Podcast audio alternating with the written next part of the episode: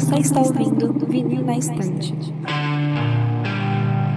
Sua dose semanal de música pesada.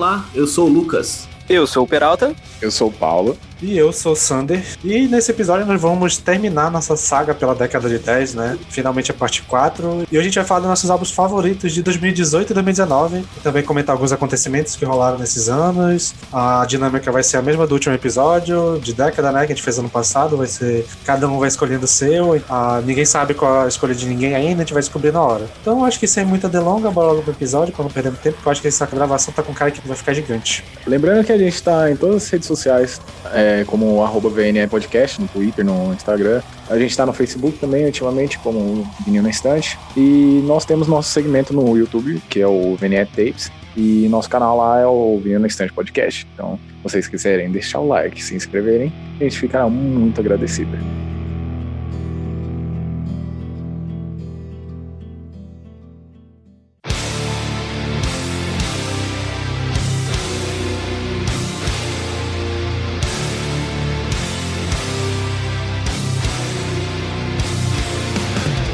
Beleza, bora começar. Quem quer ser o primeiro a chamar um álbum aí? Eu.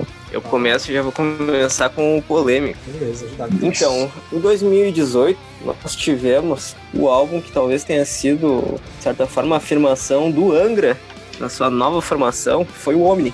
Então, o Angra a gente já sabe que se tem polêmica, tem Angra, né? Mas enfim, o Omni, pra mim, é o melhor álbum com o Fabio Lione. O Secret Garden eu não tinha gostado muito. E, cara, o Omni eu já achei bem mais interessante, assim, o álbum bem mais coeso e mostra o Lione um pouco mais à vontade, eu diria, assim, como frontman da banda. O trabalho de bateria do Bruno Valverde tá muito bom. Eu acho que o Marcelo Barbosa até teve uma boa adaptação também. É aquela história, tipo, o Angra já não é mais a banda que, tipo, todo mundo conheceu, o Angra clássico dos anos 90 e anos 2000, mas eu curti bastante essa nova roupagem que a banda teve no Omni. Cara, te falar que eu também curti pra caramba esse álbum, assim. É, eu prefiro que, se for pra fazer música hoje em dia, eu prefiro que isso aí assim do que seja aquele power metal genérico. Tanto que a única música que eu não gosto desse álbum é a Light of Transcendence, que é a, a Power Zone, eu acho bem genérica. Por meio podia só ficar mais prog mesmo que tava de boa. Mas eu gosto de quase todas as músicas desse álbum, tem umas paradas bem interessantes aí. A participação da Sandy e da White Girls na Black Widows Web é mó da hora, sei lá, acho que gostei. Mas, sei lá, eu preferia que eles não fizessem power metal mais, mas tem que ter, né? Senão os fãzinhos vão chiar. É, é, é, tra é, tradição, né? O Angra tem aquele esquema de, tipo, sempre abrir o disco com, com uma, uma speed tá ligado? Isso daí é meio tradição da banda. Só que, cara, eu, eu acho que dá pra dizer, meu, que é o melhor, melhor pós-Temple of Shadows, assim, velho. Se pá, o melhor disco, velho. É, é, nesse caso eu concordo também. Eu, eu concordo que é um álbum bom e que tem bastante música interessante. E eu acho que eles não sei, eu acho que pegaram os, as melhores coisas do Camelot, assim, e botaram no Angra, com a cara do Angra, e ficou legal. Gostei bastante. É, mas eu ainda prefiro o Sacred Garden, eu acho que tem músicas mais uh, carismáticas lá no Secret Garden. Eu acho que pra mim, quando, quando teve a, chegou o Leone, assim, eu sempre gostei muito do Leone, quando ele chegou e tal, ele fez o, fez o álbum, lançou o álbum. Eu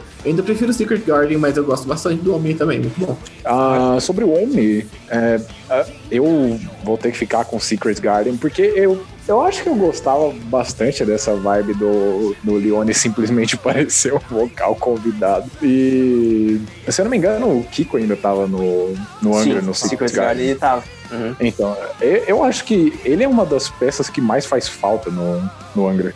E o Omni comprova isso pra mim com toda certeza. velho. Eu até gostei Mas- da- das adições que o, o Barbo- Barbosa trouxe. E eu acho que pra continuar com essa formação tem que realmente mudar de gênero, porque se tentar fazer.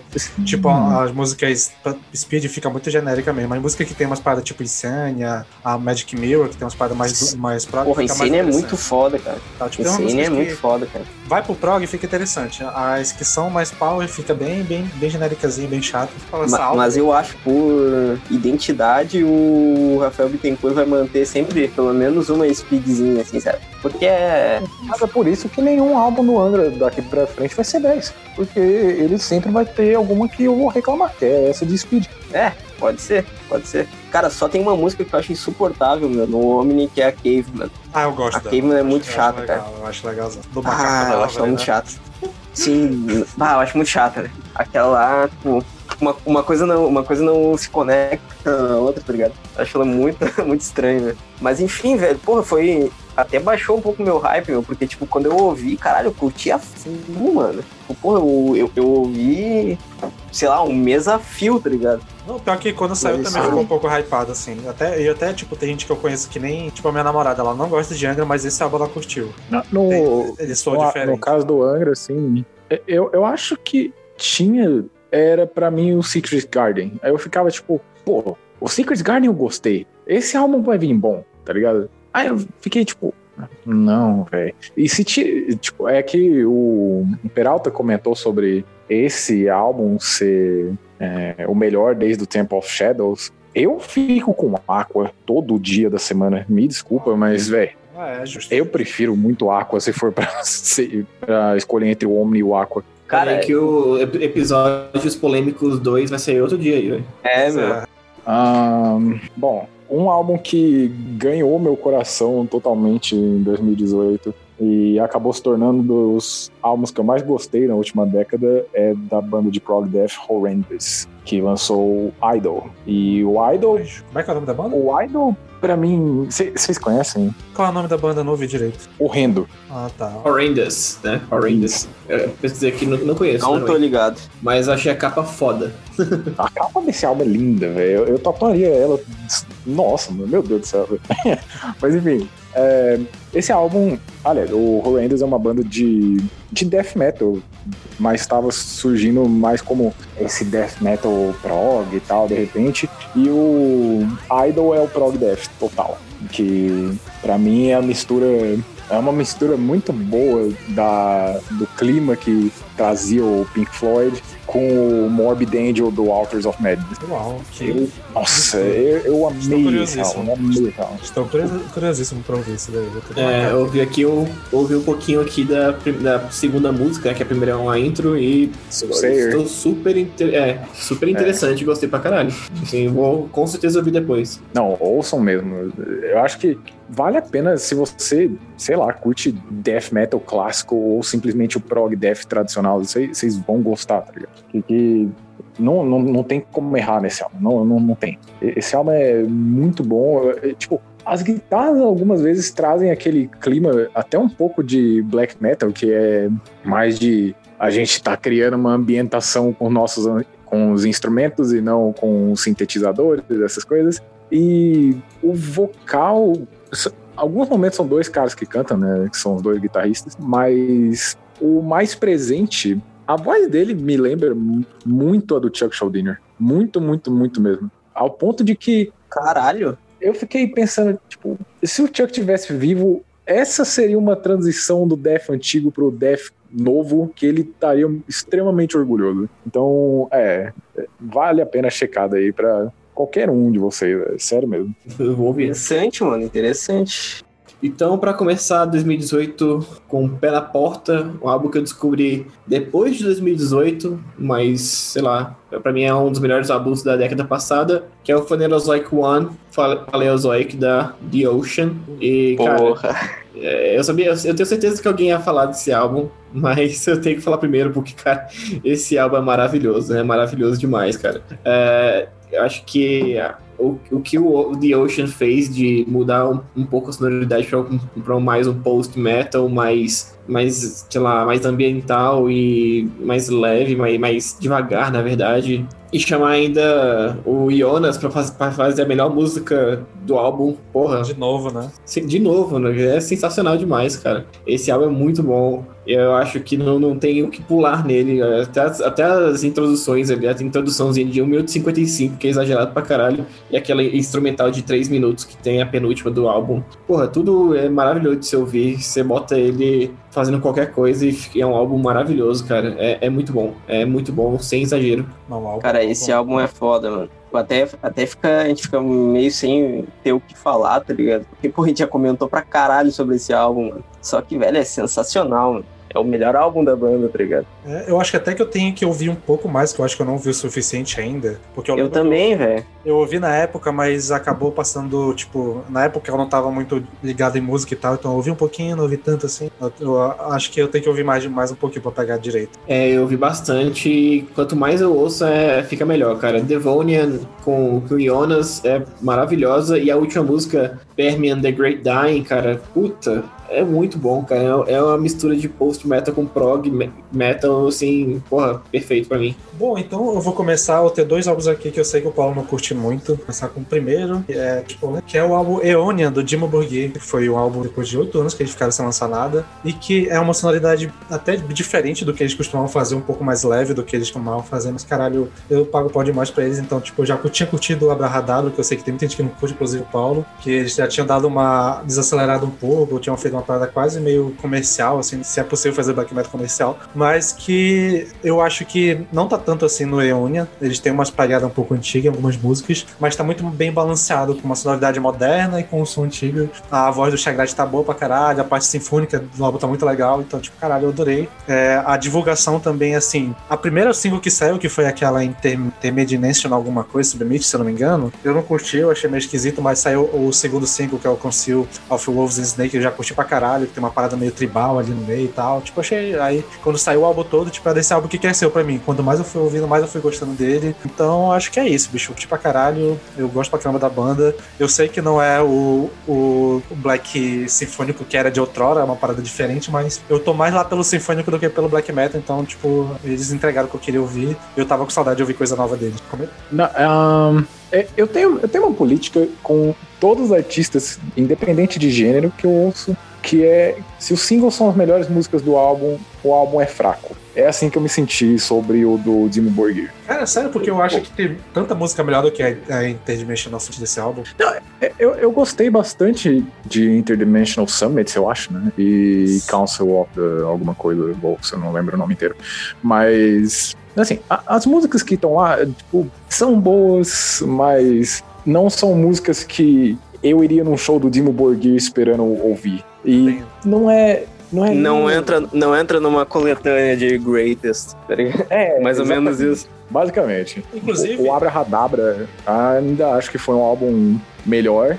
e esse álbum eu ouvi. Nossa, quando o Dimo Borgir falou em 2018, tipo, ok, a gente realmente vai lançar esse ano, eu já fiquei ok, esse ano vai acontecer, porque ficou aquela punheta de 2010 até 2018 para lançar esse álbum. E aí quando lançou, eu fiquei, tá, e aí? Eu, esse álbum, assim, a primeira vez que eu ouvi, eu tava achando ele ok. Aí eu fui ouvir de novo. Cara, tem coisa interessante. Aí teve uma vez que eles fizeram, acho que foi no Wacken que eles tocaram, e eles, eles tipo, transmitiram ao vivo no YouTube, né? E eu assisti, uhum. essas músicas desse, desse, álbum ao vivo ficaram do caralho. Aí eu fui ouvindo mais e realmente me pegou de vez. Não, não que eu esteja no, no trem do Dimo Borgir mais pelo black metal do que o sinfônico, mas me faz falta alguns momentos é, que, sei lá, me lembrem um pouco de, do Entron Darkness Triumphant, por exemplo. E eu acho que é, a última vez que teve essa lembrança foi no Insort Diaboli, de 2007. Sim, então, sim, sei lá, é, é, um álbum que é um marco para mim, assim, eu gosto demais desse álbum. Eu acho que assim, tipo, já que não vai ter o Vortex, o Vortex na banda, eu prefiro que ele realmente mude a sonoridade pra virar uma outra parada, pra não tentar emular o antigo sem ele, que eu acho que vai ficar a mesma coisa. Eu prefiro que ele faça esse som que eles estão fazendo mesmo, que pra mim é mais interessante. Isso eu defendo,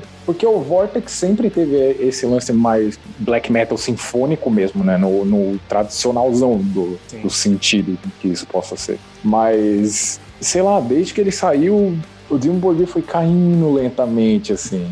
E esse álbum, infelizmente, eu achei o, o, mais fraco deles. O que, sei lá, não, não é, nossa, que, que péssimo. Por exemplo, porque o Dimmu Borgir tem uma discografia boa, mas é, é- Eu acho que era um álbum que, o, que se pá, o Lucas e o Peralta tinham curtido de ouvir, porque ele não é Eu- tão, Ô, louco. tão blackzão assim, ele é bem mais, bem mais contido. É, eu já ouvi falar da banda, ouvi uma música, tipo, sei lá, há uns 12 anos atrás, mas nunca tive interesse, cara, de verdade. Cara, eu tenho que ouvir mais até de Dimmu Borgir. velho.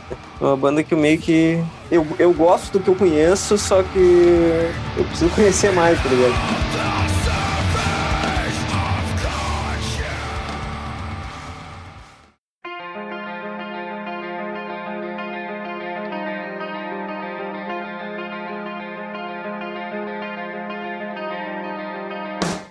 Então, em 2018 também teve o Ghost com Prequel, Ah, Ou- sim. Prequel, se for em Pô, italiano, que é um disco que o Ghost simplesmente arrombou o mainstream e enfiou a cabeça no pop de vez.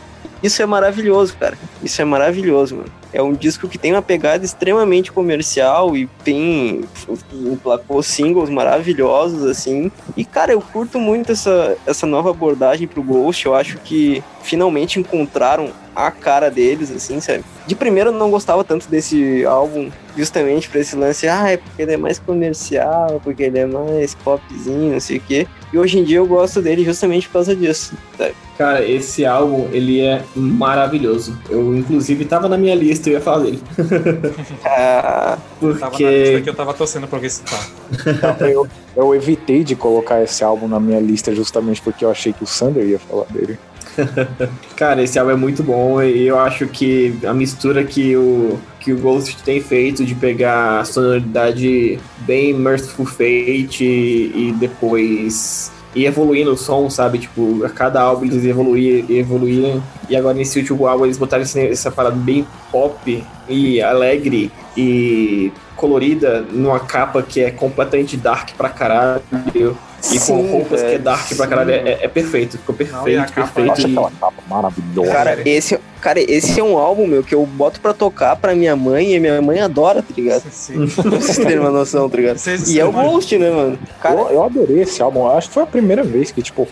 é, não, não foi a primeira vez que eu ouvi um álbum do Ghost inteiro, porque eu já tinha ouvido o Melhora, mas foi a primeira vez que passou um álbum assim e eu falei, pô, beleza, tá, tá ótimo, tá ligado? É, chegou a Avalanche e fiquei, pô, ok, esse álbum é muito bom. Aí quando eu fui ver, eu tava ouvindo os bônus e eu já tava tipo, cara, esse álbum é, é muito foda. Se isso aqui é composição deles, eles estão fazendo pop bom. E aí era tipo cover de Pet Shop Boys, se não me engano. Sim, sim.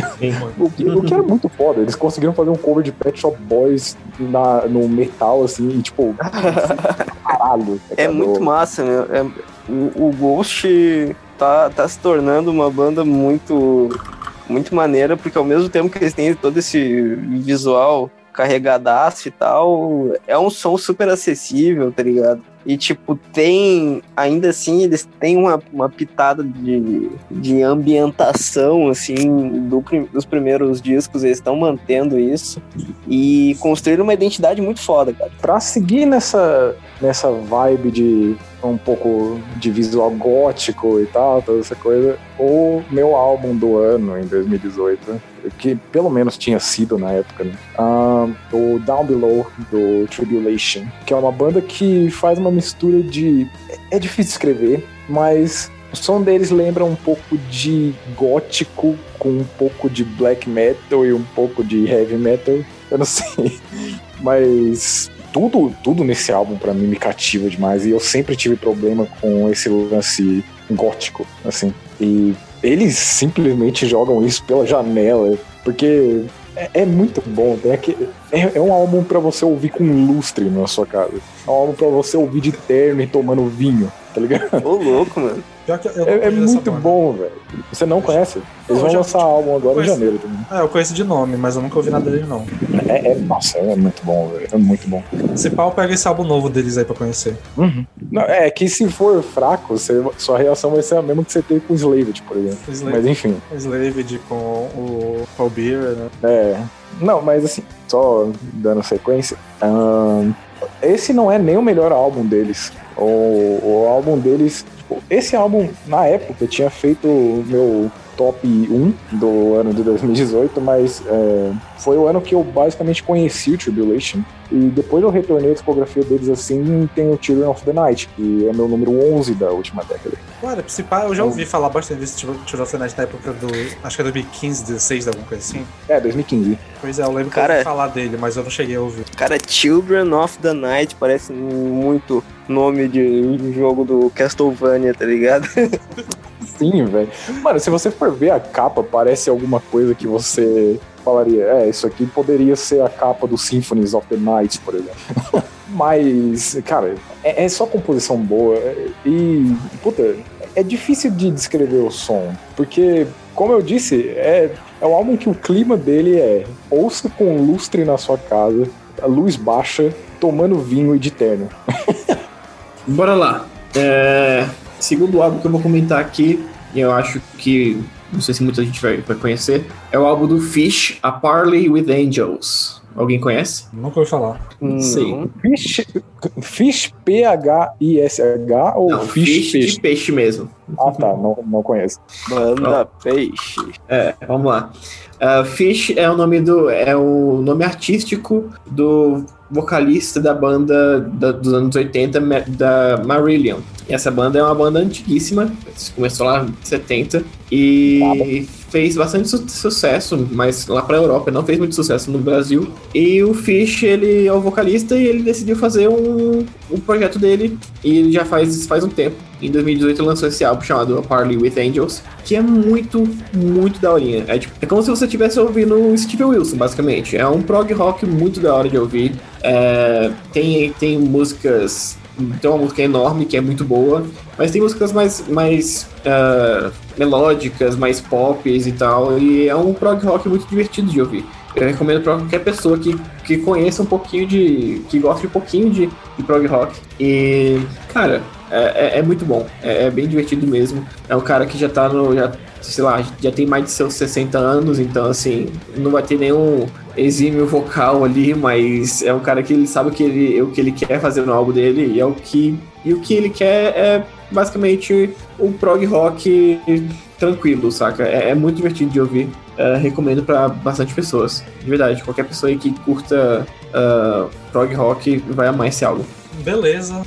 É, voltando pro, pros álbuns que o Paulo. Que eu, já, eu lembro que eu já conversei até com o Paulo sobre esse álbum, que eu acho que ele não curte tanto, mas que é o, meu, é o meu segundo favorito da banda e que foi um dos meus favoritos desse ano, que é o álbum Diluvium do Obscura, a banda de Tech Death, que Ah, já tinha trazido o meu favorito anteriormente, que é o Acroasis, e na mesma pegada trouxe o Dilúvio, que eu, cara, álbum é perfeito pra mim, na moral. Todas as músicas são fodas, tipo, é death, tech, technical death metal assim, do jeito que eu assim, pegada moderna de tech death, que tem uma bateria fodida, uns, uns arpejos correndo solto, é, baixozão também fudido, cara, esse álbum é muito bom. E eu gosto muito também da linha vocal desse álbum, tem umas paradas assim meio quase, é, tipo, uns gutural com um autotune, que fica um som esquisito, mas eu acho que ficou interessante algumas partes, assim, sei lá. Eu, eu quero ver o Paulo falando que eu não lembro do que ele falou desse álbum quando a gente tava falando sobre Obscura, mas, porra, que pariu, eu amei esse álbum. E pelo que eu vi aqui pelo Metalon, ele tá com uma avaliação, melhor avaliação de álbum da banda, então, sei lá, talvez ele, ele tenha sido. uau. Tenha pegado aqui. Bom, ahn, ahn, já vou dar spoiler, não é meu álbum favorito da banda,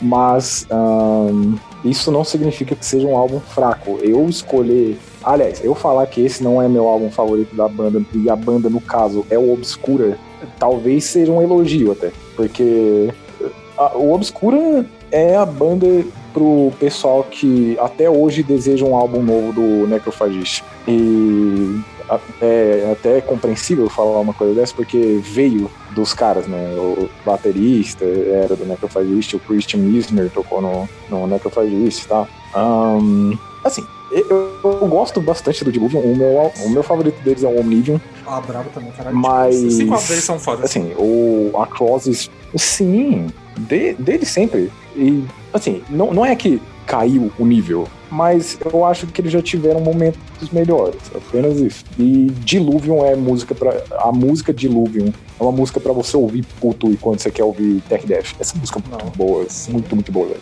Cara, eu usava esse álbum quando eu tava malhando. Eu não tenho capacidade mental pra malhar ouvindo Tech Death, de verdade. Eu, eu curto, eu curto. Cacete. Não, mas, O assim, cara fica meio puto, crava o peso na cabeça do cara que tá ocupando o aparelho, tá ligado? Sei lá. Eu, eu acho que, apesar do Across ser meu favorito, eu acho que eu ouvi mais o Dilúvio, porque desde a época que eu saí eu fiquei obcecado com esse álbum, porque, nossa, ele é bom demais, moral. Eu acho que eu tenho que pegar pra ouvir um pouco mais os antigos, que eu não ouvi tanto assim. Principalmente os dois primeiros. Mas, tipo, tudo que eu ouvi deles assim é perfeito. O- é foda. Eu acho que o Cosmo James é o que você vai amar. É no nível de aura do Beyond Creation, por exemplo.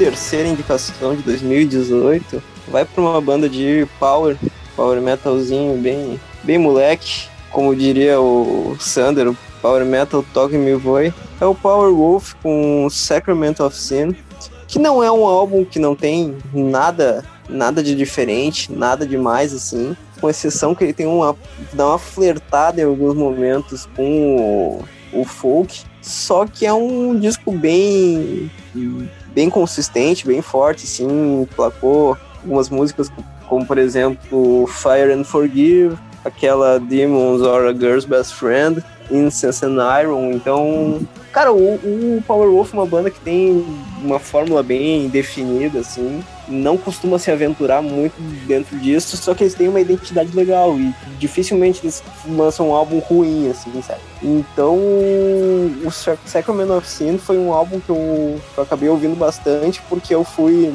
no show desta turnê no Brasil e, cara, as músicas funcionam muito bem ao vivo, tá ligado? Pior que eu acabei deixando passar esse álbum, nem ouvi até hoje. Eu nem lembro, pra ser sincero, qual foi o último álbum do, do Paul Roof que eu ouvi, mas deve fazer um tempinho já. Acho que, sei lá, 2013, não sei, não lembro. Eu, eu não lembro se eu fiz esse é, comentário durante a gravação do nosso episódio de Power Metal, que vocês deveriam checar também. Mas é, existem algumas bandas que me dão preguiça. E Power Wolf é uma delas. Então, não, não, não, não me.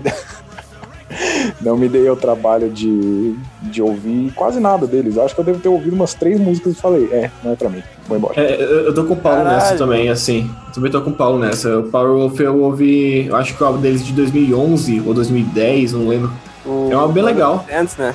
É, é um álbum bem legalzinho. Famoso. É, foi quando eu, eu ouvi quando lançou e nessa época eu, era, eu tava viciado em Sabaton, então eu já tava com minha cabeça muito cheia de power metal, eu acho. E o então logo é parecido, que... né? Provavelmente.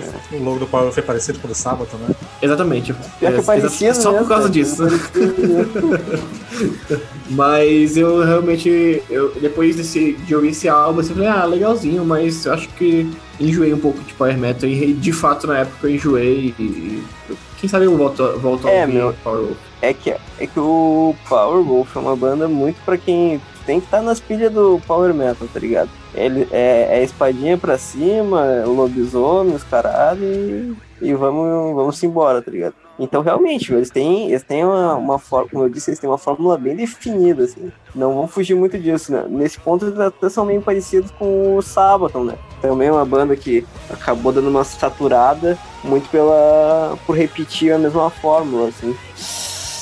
Só que eu ainda, ainda acho que o, o Power Wolf nos últimos anos ainda tá mais inspirado, sabe? Mas é isso aí, velho. Ele tá na, na, nas pilhas do, da espadinha mesmo. O meu próximo álbum segue a mesma veia que nós abrimos o terceiro bloco, com uma banda que bebeu muito do Necrophagist. Nós passamos pela Obscura e agora nós iremos passar pela Obscura novamente, só que para falar do Alkaloid com Liquid Anatomy. Cara, é um projeto que eu sempre ouvi falar, mas eu nunca peguei pra ouvir ainda. Eu acho que você tá vacilando. Não, eu, eu devo estar mesmo. Porque é a sua cara esse projeto. É, é muito a sua cara. Pô, parece uma versão um pouco mais dark do Obscura. Interessante. O Liquid Anatomy também é, tipo, é isso, tá ligado? Tipo, é uma versão um pouco mais dark do Obscura. É literalmente isso. É um, é um prog, tech, death. E, tipo, é, é- é só.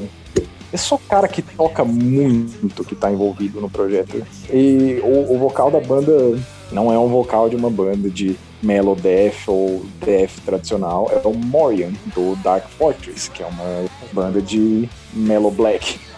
Sim, E, assim, Eu- Eu acho que o Obscura tinha perdido quando o Christian tinha saído do- das guitarras e ele tá nesse projeto. E esse é o Iron Maiden do Tech Death, que tem três guitarristas, um baixista que toca a alma e um baterista sinistraço.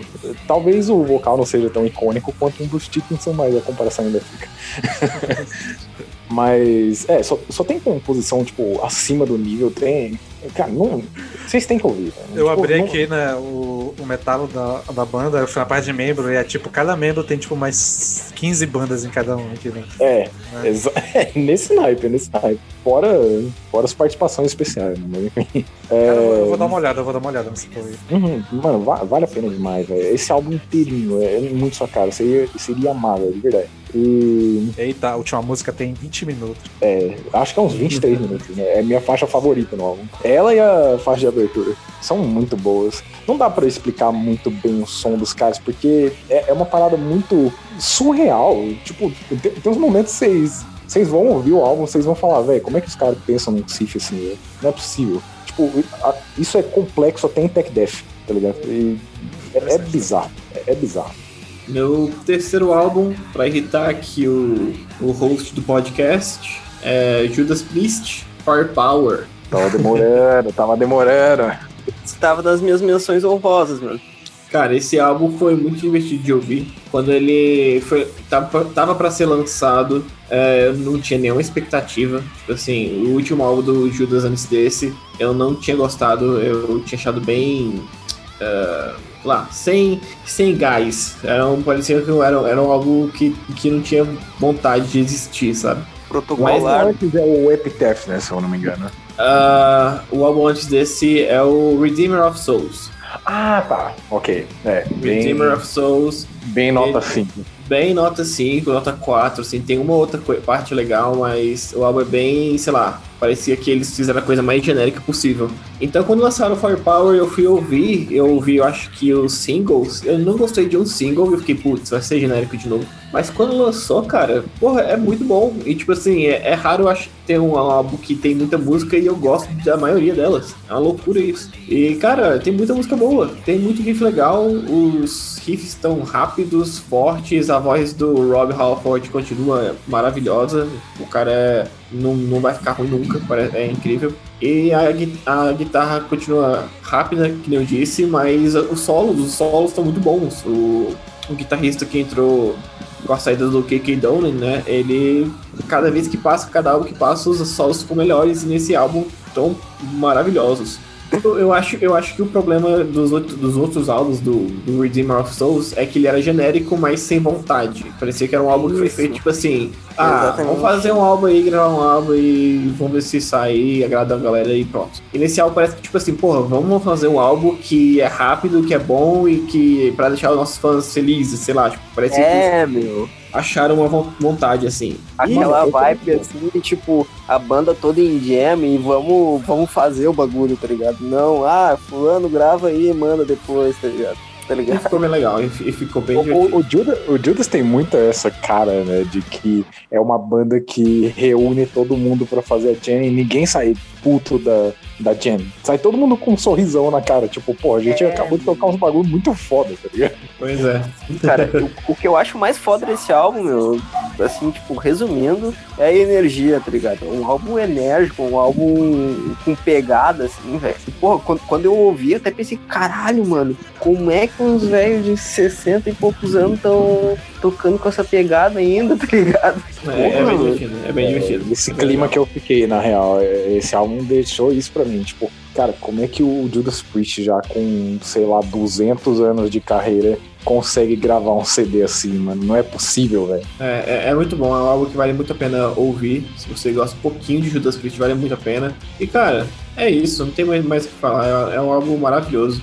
Bom, agora o meu próximo álbum eu vou roubar um pouquinho, porque tem gente que nem considera essa uma banda de metal, mas no mínimo é rock, então você vai valer. E se não der foda-se, né? Eu comando essa. Então, Ok. que é uma banda brasileira chamada Ella Effecton com o álbum Memórias do Fogo, que é possivelmente um dos álbuns favoritos da minha vida. Nossa, esse álbum ele é perfeito, simples assim. É, pra quem não manja, Ella Effecton é uma banda brasileira de que faz um metal, só que misturando com música brasileira, só que tipo não é que nem, sei lá, o Angra colocar um tamborzinho de vez em quando e falar que é música brasileira. Tipo, é muito música brasileira. tipo, Faíscas, hein? Faíscas, hein? Sim, sim. tipo, é muita música brasileira. Tipo, é, é assim, de metade da música ter, é, tipo, ser samba, basicamente. Tem uma guitarra pesada, mas tem o, o- a, a, a percussão de samba, tem muito instrumento pra caralho, tem flauta, violino. Cara, é, é tipo, é um dos projetos que eu acho que tem mais musicalidades que eu já ouvi na minha vida, cara. Os caras tocam bem pra caralho. A nível de composição deles é absurdo. E as letras deles são absurdamente boas. É tudo letra com crítica social. E, tipo, não é crítica social qualquer, tipo, é uma letra inteligente que faz umas paradas meio assim, ironi- de ironia e tal. Cara, é bom pra caralho. É, de longe é o meu projeto brasileiro favorito, assim, a minha banda favorita, assim, de qualquer gênero. E é uma das minhas favoritas no geral, assim. Eu acho que tem muita pouca banda no mundo que bate neles a sonoridade. Da bicho. hora. Mano, que da hora, velho. Só, é, eu não, não vou fazer muito comentário desse álbum, por mais que tenha sido um álbum que eu tenha amado. Eu acho que 2018 foi. Pô, Foi nesse, o meu álbum do ano, nessa- foi o meu álbum do ano, assim, de longe. Foi seu álbum do ano? Nessa questão de descobertas, assim, não teve uma banda que eu fui mais feliz em descobrir do que o El Effect em 2018 e o Memórias do Fogo. Cara, o El Effect, como banda, assim, eu acho que é o que gente que pensa, é, olhando muito de fora, metal, ou sei lá, quando ouve a frase metal brasileiro, é o que as pessoas deveriam pensar. Tipo isso. E eles fazem, eles fazem essa frase ganhar vida. E não é, ai nossa, Roots do Sepultura, desculpa, Carole. Não é o Holy Lands do Angra, desculpa, Carole. Mas é é o álbum o metal brasileiro. Esse álbum é muito, não, não, não tem como. É efeito. Tô animado para o futuro deles, porque Sim. tem um, tipo, esse álbum esse álbum é muito foda e ainda me dá um gostinho de quero mais, então esse quero mais eu quero E- que venha logo. E Principalmente porque é, teve uma mudança de formação durante esse álbum, né? E teve uma adição da menina que fazia os sopros, né? Instrumento de sopro. Ela virou membro da banda oficial. Entrou uma guitarrista também que toca bem pra caramba. Tipo, cara, só tenho que melhorar na banda. Tipo, o baixo dessa banda também. Puta que pariu, o baixo dessa banda é lindo demais. Nossa, eu queria voltar a treinar baixo só pra pegar as linhas dessa banda. Tomando cu. E é e curioso que é um álbum que a maioria das músicas tem mais de 8 minutos, mas ainda assim, tipo, elas não são cansativas nem um pouco, cara. Tipo, tu vai ouvindo, tu entra na jornada, tu vai pegando a letra e tu vai viajando junto, cara. São muito bons. Digo pra vocês dois que nunca ouviu. É, eu pelo que eu já falei, já dá pra sentir o hype que eu tenho na banda, né? Tipo, eu vou inclusive tatuar uma. A, que a capa desse álbum também é linda pra caralho, o simbolismo que tem nesse. É, tipo, naipe a capa do Zernalda, que é uma coisa bem simplesinha, mas que tem um simbolismo fudido e, porra, tomando com muito bom.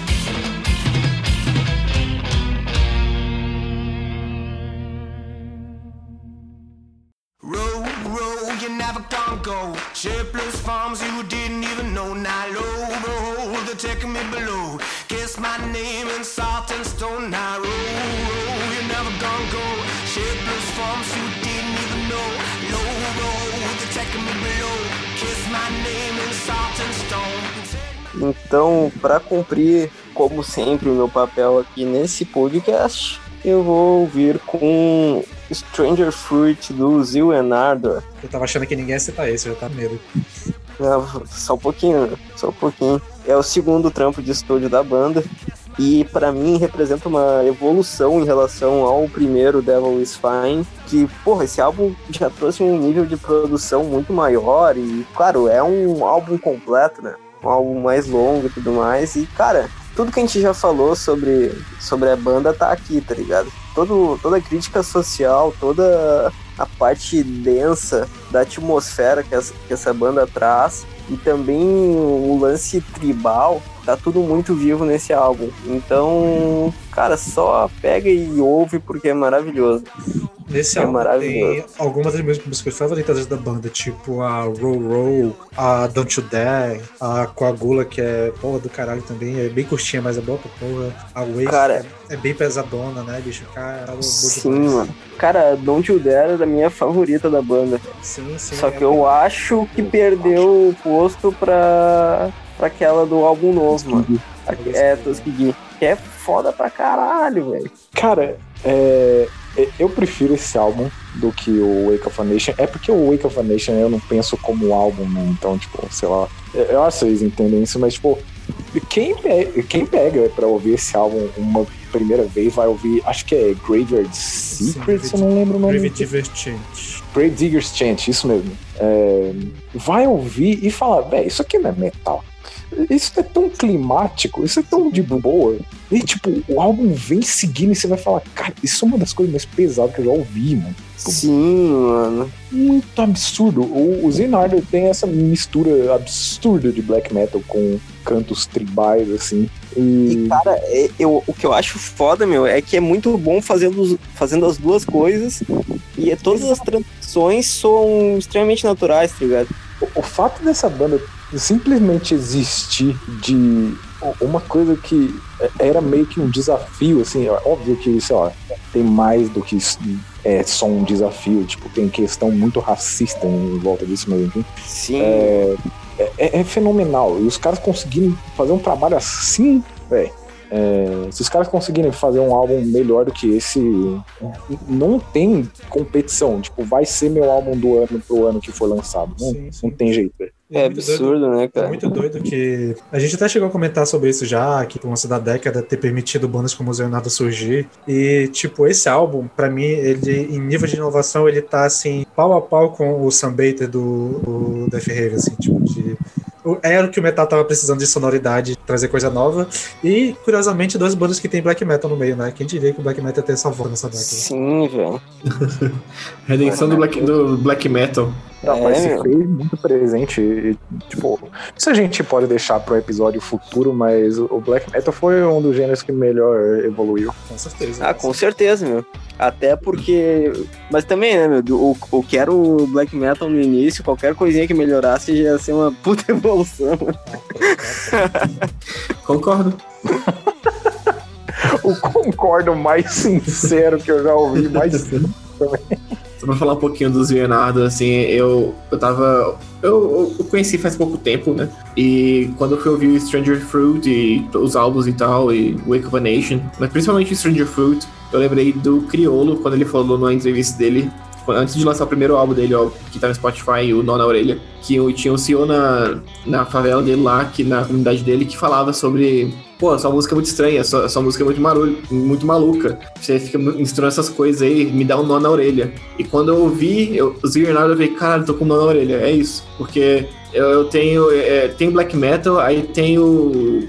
Vamos pegar Neo Blues, aí tem um pouco meio soul, aí tem o Slave Chant. Então, é uma mistura muito louca, e mas dá certo, mas. Aí você não, não consegue não gostar, sei lá, é, pra mim foi um nó na orelha na hora, assim, mas eu adoro ouvir, é muito bom.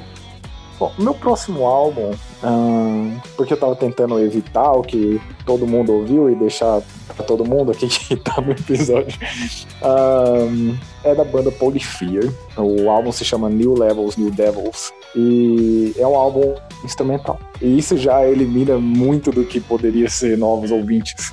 Mas se eu pudesse resumir o som dos caras, seria é o que eu quero ouvir depois de ter ouvido, sei lá, Steve Vai. Tipo, é o que eu queria que tivesse sido a evolução direta de um Steve Vai da vida. Como é que é o Porque- nome que eu não peguei direito? Polyphear. Tipo, Polimedo? É, P-O-L-Y-F. ah, Não, F não. P-H-I-A. Ah, beleza. Ahn, o Tim Henson, eu não acho que exista um guitarrista no mundo melhor que ele. E eu não acho que eu tenha ouvido um guitarrista que tenta mais coisa e consegue fazer tanta coisa quanto ele. O cara, sei lá, ele consegue fazer um, um verso de rap na guitarra e fazer com que isso soe como a coisa mais legal do mundo. é bizarro. Esse álbum é o encontro também de muitos desses guitar heroes modernos. E, sei lá, muita gente já pode ouvir isso e pensar, tipo, pô, deve ser um saco, porque álbum instrumental geralmente é um saco, mas o Polifia, tipo, faz tudo.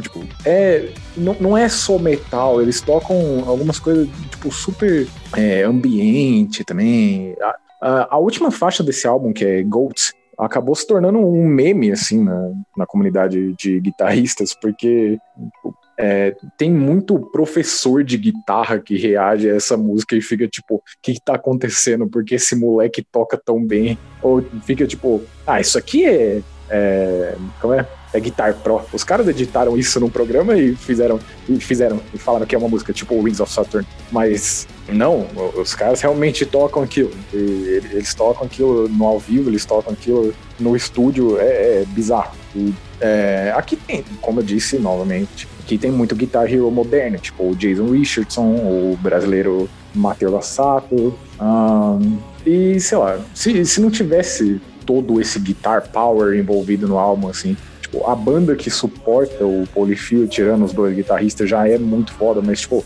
cara, se, se você é tão apaixonado, assim, pelo instrumento, dá uma chance só pra ouvir o Tim Henson, cara, porque não existe ninguém igual ele, eu não acho que nunca vai existir ninguém igual ele. É isso. Caralho, eu pensei que eu hypava as, as coisas. Não, esse álbum eu hype pra caralho. Quem não ouviu, quem não ouviu Polifio tem que ouvir. E quem, sei lá, pensa que, ai nossa, não existem mais Guitar Heroes como antigamente, ouça o Tim Henson. Ele faz seu guitarrista favorito parecer, sei lá, noob tocando. Meu último álbum de 2018 vai para Camelot. É um álbum que eu, na época, eu completamente esquipei. Eu nem lembrava que tinha lançado, mas eu fui ouvir em 2020 aí, quarentena, tava procurando coisa nova pra ouvir. Percebi que eles tinham lançado, falei, pô, vou ouvir. E cara, é muito bom lançar. Quando ele vai lançar um álbum novo. Não, não sai muito do que eles já, já fizeram nos últimos três álbuns. Mas o Shadow Theory tá, tá, tá ali, tá, tá, continua bem em cima. É, eu acho a voz do Karevik maravilhosa. E, tipo assim, ele. A banda deu uma sorte danada de achar um cara que consiga ficar pa- pau a pau ali com, com o Roy Khan. Que, pô, cara, Roy Khan era um dos caras mais é, incríveis do metal europeu, assim, anos, anos 2000. Então, conseguir alguém que ficou no mesmo nível, que manteve o nível, eu acho muito foda. E esse álbum, cara, é um álbum muito bom. É um álbum que continua na média. É, Eu dou um, um 7 pro álbum. Não é maravilhoso, né? Tem melhores, melhores músicas. Eu acho que o álbum peca em ter mu- muitas músicas, na verdade. Mas tem músicas que vale a pena ouvir. O Phantom Divine, Raven Light, uh, Mindful Remedy. E tem, tem vocalistas, de novo, é, cha- é, convidadas, que nem o Angra tem feito também, que eu comentei que parece uma coisa bem Camelot, que o Angra tem feito. Mas é muito bom. É um power metal sincero. Power metal sincero. Camelot. É que assim, o Roy Khan era tipo o vocalista. É, ele era, era mesmo. Tipo, Ele não era, só- ele não era só o vocalista, ele era o showman, o, o foda. Exato, exato, exato. Tipo, é, eu- eu fico até meio que chateado assim pelo Camelot, porque repor o cara é um trabalho impossível. Tipo, não, não tem como. O Tommy Karevic, tipo, ele canta muitíssimo bem, não, tô, não vou tirar isso dele. Mas o Roy Ken, cara, tipo, a, a voz dele nessa questão de ser única, pra mim tá a par com a do Hansi Kirsch. Eu, eu quero que se foda Eu- todo Eu mundo. também acho, eu também acho. Ele, tá, ele, ele é bem único mesmo. A voz dele é, é bem única no, no Power Metal. Mas eu acho que o cara Vic conseguiu segurar a barra, tá ligado? Tipo assim, não foi uma mudança drástica e ruim. Foi uma mudança, porque a banda tinha que continuar. Mas acho que ele conseguiu segurar a barra. E eu acho que. Como o Thomas Young do Blood ainda é o cara que, que, faz, que compõe e tal, e que orquestra tudo, e que é engenheiro de som e tal, então assim, ele meio que manteve, conseguiu manter o, pa- o, o Power Metal do Camelot meio que no nível aceitável. Não, não teve um- uma, uma queda tremenda. É eu, eu gosto bastante. Eu, eu, acho, eu acho que o cara vê que deu, deu certo e, sei lá, eu acho que só falta o álbum de- dessa formação. Eles lançaram o Silvertone, que foi um álbum que eu fiquei, caraca, bom, muito bom. Tipo, pra mim é um. Silvertone é um álbum meio, sei lá, quase, quase nove. mas eles ainda faltam lançar o, a obra-prima dessa formação. Bom, pra finalizar, só deixar aqui um beijo né, pra Carolina lá, nossa uma das ma- maiores comentadoras e a fã número um do Raikan, deixar aqui um beijão pra ela. Finalmente foi citado o Camelot no podcast. Olha aí. Bom, então pra finalizar o ano de 2018, vou puxar aqui o, o álbum que já, já, já gerou discussões assim pós-gravação que durou horas, que é o álbum I Love Your Decks, Decks do Behemoth, né? O primeiro álbum depois do consagradíssimo The Satanist, que eles trouxeram em 2018, e que é um puta álbum legal, mas eu acho que pessoalmente pra mim teve uma pequena quedinha em nível de peso. Eu gostava muito da ambientação e do peso que tinha no The Satanist, eles decidiram mudar e eu acho que é muito bom eles terem mudado pra não tentar ficar se igualando no que deu certo. E o fato de ter essa quedinha não faz o álbum ser ruim, muito pelo contrário, o álbum é foda, foi um dos meus favoritos do ano. Tem músicas nesse álbum que viraram minhas favoritas da banda, mas tem algumas músicas ali que também eu poderia, podia ter deixado passar, assim, podia estar ido sim, mas é, ainda assim é um puta álbum legal. Bom, assim, ahn, quando eu ouvi a primeira vez o I Love You At Your Darkest, ahn, eu fechei ele como o meu álbum do ano. Acima do álbum do Tribulation, inclusive, e acima do Horrendous, que eu tinha citado. Mas eu acho que eu hypei demais na época, mas isso, isso não, não tira do álbum. É, é, é mais porque também o, o Behemoth tava vindo do The Satanist. Então, tipo, óbvio que eu ia estar hypado. E esse álbum não, não deixa a peteca cair, mas não, não é do mesmo nível, ao meu ver. Até porque pra cansa- acho que dificilmente uma banda vai conseguir lançar algo no nível do The Satan. Tipo, pra mim, É. o The Satanist é só o melhor álbum de metal extremo da história. Eu já não posso concordar com isso, mas eu entendo de onde vem esse argumento. Caralho, opiniões fortes. Nesse álbum, no, no Love, tem música muito boa, tipo a, a single, né, a God Equals Dog, que tem um clipe muito bom, tipo, a música é muito fodida, principalmente porque ela começa parecendo que vai ser uma música muito leve e do nada chega a guitarrazão, porra, do caralho. Tem algumas músicas muito boas, assim, mas eu acho que no final do álbum ele perde um pouquinho a força dele. Eu acho que as primeiras seis músicas são do caralho, aí tem umas músicas assim que cai um pouco e no finalzinho volta de novo, mas tem uma meiuca ali que não é ruim, mas cai um pouco. Eu, eu acho que o, o final mesmo do álbum, o finalzão assim do álbum, começa a pecar um pouco pra mim. Tipo, We Are the Next Thousand Years não é uma música que eu curto tanto. Um, Room 58 não é uma música que eu curto tanto, mas até chegar aqui eu já tô louco. Qual que era a faixa que tinha as crianças cantando? Que não É lembro? a God Equals Dog.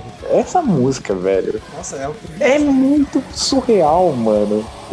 Imagina uma banda de black metal que o refrão da música são crianças cantando coisas satânicas.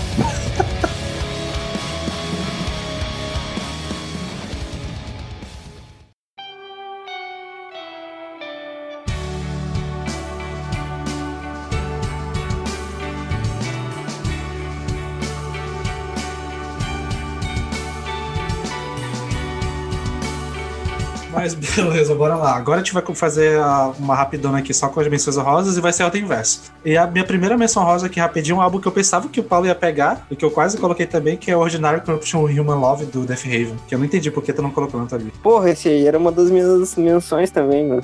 Eu, te- eu tentei deixar só os álbuns que eu achei extremamente bons.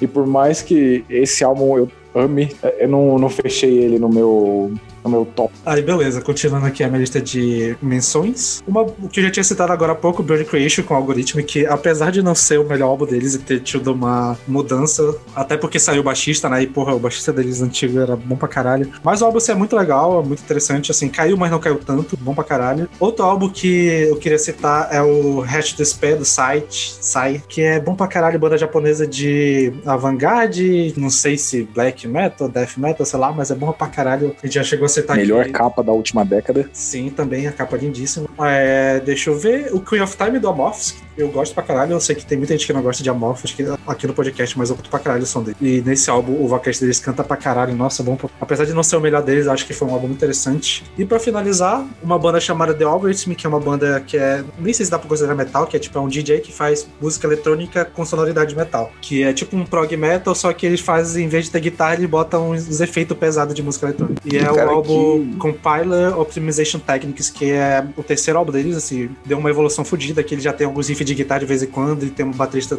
acompanhando também que toca pra caralho. Muito boa, assim, é instrumental, pra quem curte banda instrumental, fica aí a dica. É, menções honrosas para 2018, vou começar com Me- Metal Allegiance, um dos view projetos que o Mark Portnoy entrou, fez depois que saiu do DT. Ah, o álbum 2018, o Power Drunk Majesty, ah, não é tão bom quanto o primeiro, mas tem umas coisas legais, tem, tem uns riffs legais, tem uns solos legais, tem, tem mais... ah, tem uns convidados diferentes. Aí, próxima menção honrosa vai para Thunderbolt, do álbum, o último álbum que o Saxon lançou, é, para deixar o Sander com muito sono, porque Saxon é uma banda é uma banda de heavy metal clássico e, sei lá, cara, o Beef Byford é um vocalista muito foda, ele tá no mesmo nível do Rob Halford pra mim. E tem muitas músicas boas em toda a sua carreira. E esse último álbum foi bem legalzinho, cara. Eu, eu não ouvi ele muitas vezes, mas o último álbum foi bem legal. Então acho que vale, vale a menção. E a, a última, minha última menção rosa vai para Grimmest Hits do Black Label Society, que foi um álbum meio estranho, porque quando ele lançou eu pensava que ele era, sei lá, cover, mas na verdade não era cover, era só música original mesmo. E eu demorei muito pra ouvir por causa disso. E é muito bom esse álbum, cara, é maravilhoso. Eu não esperava que, que, o, que o Zac Wild ia lançar um álbum tão bom depois de tanto tempo, que ele demorou bastante tempo pra lançar um álbum, que demorou quatro anos. E, cara, é ótimo. Eu gostei muito desse álbum. Eu recomendo pra todo mundo também o Black Label Society, porque, sei lá, é, é uma banda que vai agradar qualquer um que gosta do metal mais normal. Se você gosta de Ah. avant-garde, aí não, não, não, não chega perto de mim. Bom, vamos lá. Já falando aqui, teremos polêmicas. Mas, bom, menções honrosas de 2018 eu tenho. ahn, só pra ahn, citar nossos amigos do Goldcast, o Yob lançou Our Raw Heart, que parece um trava-línguas, mas é muito bom. É aquele sludge com. Ah, puta merda, mano. É, é, é um sludge arrastadaço, tá ligado? E acho que cada música desse álbum tem mais do que, tipo, ah, nove minutos, mas as músicas são muitíssimo boas. Vale a checada. Um, Baron Earth, que é uma banda de. Cara, também é outra banda que eu não sei explicar o gênero, porque. é, parece que é um Melodeath com Doom, mas o é, tem muito momento que o vocal é limpo e tal. Ah, um dos membros é o Semi, que é guitarrista do Creator. E é, é bom pra caralho. Bom pra caralho. Vale, nossa, mano. Indo pra essa parada um pouco mais Doom do, do universo metal, a, a banda que parece que compete com o Paul Bearer pra ver quem lança álbum mais foda de Doom moderno. O Chemis lançou o Desolation em 2018 e tá aí pra se provar como um dos nomes mais potentes no, do metal moderno. E a banda mais querida desse podcast lançou o Vile Luxury. A banda que eu estou falando é o Imperial Triumphant. Meu Deus, eu preciso Bravo, ouvir esse bravo, álbum. O Vile Luxury é a versão um pouco mais difícil do Alphabet. Então, Caralho, mesmo. Tem como, tem como ficar pior, velho.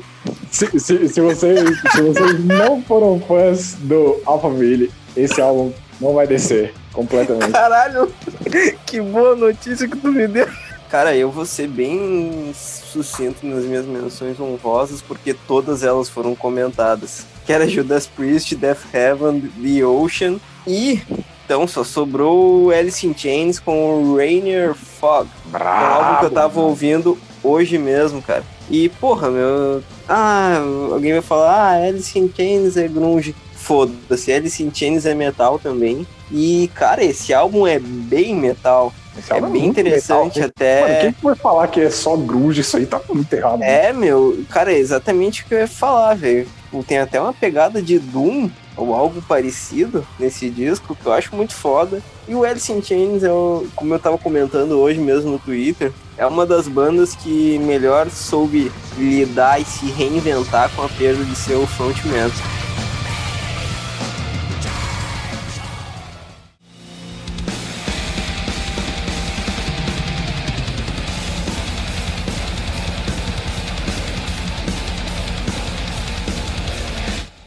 Como é de tradição, né, a gente vai comentar alguns acontecimentos que rolou no ano, né? E a gente pode começar aqui com 2018, o anúncio que o Glenn Tipton, do Judas Priest, anunciou que tem Parkinson, né, bicho? Exatamente, ele, ele anunciou que tinha Parkinson e já, já faz anos que ele tinha a verdade, mas como o sintoma estava mais forte, ele acabou anunciando para o público. E o produtor do álbum Firepower virou guitarrista de turnê e tal. O Glenn Tipton não toca mais show, raramente ele aparece, mas ele continua compondo e inclusive está compondo pro próximo álbum aí. Aí o Andy Snip, que foi produtor do Firepower, virou o guitarrista de a guitarrista base uh, de show. O que, o que fica agora no ao vivo, do, do tipo, os guitarristas que estão lá são o Snip e o Richie Faulkner? Exatamente. É o Snip e o, e o Faulkner. É, isso eu não sabia. Mas eu, eu lembro, eu lembro dessa notícia porque isso mostra o tamanho do Judas Priest também. Que o Glenn Tipton não anunciou que ia sair da banda ou que a banda iria acabar, mas o clima que ficou no metal como inteiro, assim, de tipo, caralho, o Glenn Tipton tem Parkinson, tá ligado? Tipo, na época eu lembro que eu fiquei assustadaço, assim, parece que tava todo mundo assustado. Ah, é foda, né, cara? Tipo assim, querendo ou não, a maioria dos riffs foram compostos por, do Judas Priest foram compostos por ele. Então, se você pensar que o cara que influenciou tanta gente tá com, com essa parada, ainda mais. Acho que Parkinson pesa mais ainda rolê, porque, sei lá, é uma doença bem debilitante, ainda mais pra cara que sempre trabalhou com as mãos, né? É foda. É, exatamente. E você falou sobre essa questão da composição também. É, um, um aspecto extremamente importante da banda já, já foi embora, né? Que é o KK Downing. Exatamente. Então, ter, tipo, perder ele e perder o Glenn Tipton, eu não sei se o Judas Priest iria querer continuar. Não sei se Rob Halford iria querer continuar também. E também no mesmo ano teve o Tom Angel Ripper, né, fazendo a reformulação do Sodom. Exatamente, o cara foi no comecinho de 2018 ali, é, o baterista e o guitarrista vazaram juntos ali, e o Angel Ripper sei lá, menos de um mês, pegou mais dois caras e continuou lançando o álbum como se nada tivesse acontecido. Eu acho muito foda isso, cara. Só prova que o Angel Reaper é o Sodom e prova que o cara não importa, chama qualquer dois malucos ali que vai continuar a mesma sonoridade, mesma consistência. Acho, acho interessante isso. Bom, e também, né, para comentar os acontecimentos ruins, né, tivemos algumas mortes nesse ano, algumas pessoas não deixaram. E a gente pode começar aqui com o clássico, né, o, um dos maiores nomes do metal, assim, clássico, que é o Fast, o Ed Clark do Motorhead, né, que foi um dos fundadores da banda. Cara, é foda porque o Motorhead é uma banda que não vai rolar nunca mais, mas se você parar pra pensar que primeiro morreu o baterista, depois o vocalista, que era o Leme, que já era um ícone. Aí, por último, fica só o Fast Ed Clark, que já morreu. Então, tipo assim, é uma das primeiras bandas que, os, que todos os membros originais já morreram. E é meio triste para parar pra pensar assim, mas é da vida. É, o Motorhead sempre foi essa banda, tipo, super icônica, assim, né? Então, tipo, perder todos os membros envolvidos é uma Sim. parada pesadaça. E um atrás do outro, né, meu? Exatamente. Um atrás do outro, né? Pô, o Leme foi e aos poucos foi indo um atrás do outro, cara. Isso é muito triste, meu. Ah, cara, é, é foda. Eu acho que. Cara. Eu acho que a gente tá, a gente tá chegando perto, assim, do, dos anos que a gente vai ter bastante morte icônica, assim, no metal, tá ligado? Sim, sim. Porque, ah. sei lá, os próximos 10 anos aí são é, os anos que mais prometem ter, tipo, uma galera que formou bandas clássicas e que influenciou gerações e outras bandas que o Sander pode não gostar dessas bandas clássicas, mas com certeza foi, foi influenciou a banda que ele gosta.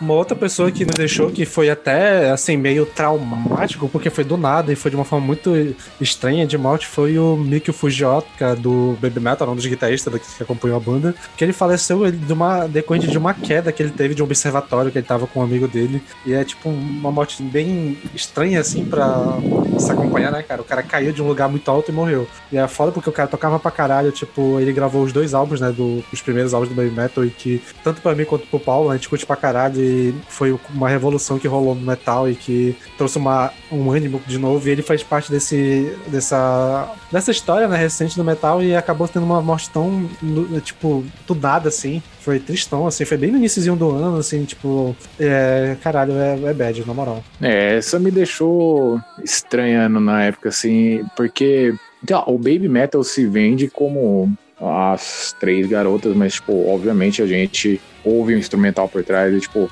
não, não dá pra negar que os caras sabem o que eles estão fazendo. E ver que, pô, o guitarrista tinha morrido, eu fiquei, tipo, caralho, o que, que que faz agora, sabe? Porque não, não dá pra, sei lá, você simplesmente achar que nada aconteceu porque não é assim que a banda se vende, porque, tipo, perdeu uma parte que compõe um instrumental e o instrumental do Baby Metal, vocês podem falar o que for, pra mim é uma coisa muito interessante que consegue ser uma versão, é, uma mistura muitíssimo boa da música japonesa com metal tradicional. E muito desse mérito tava junto a esse guitarrista. E quando isso aconteceu, eu fiquei tipo, caralho, eu acho que o Baby Metal vai começar a cair um pouco agora. Se não fosse acabar, né? Mas enfim. Bom, outra ah, perda também nesse ano de 2018 foi o Vinnie Paul do Damage Plan e do Hell Yeah. E de outra banda que vocês sabem que a gente não é o maior dos fãs, assim. Eu, não, eu não acompanhava muito, principalmente porque, né?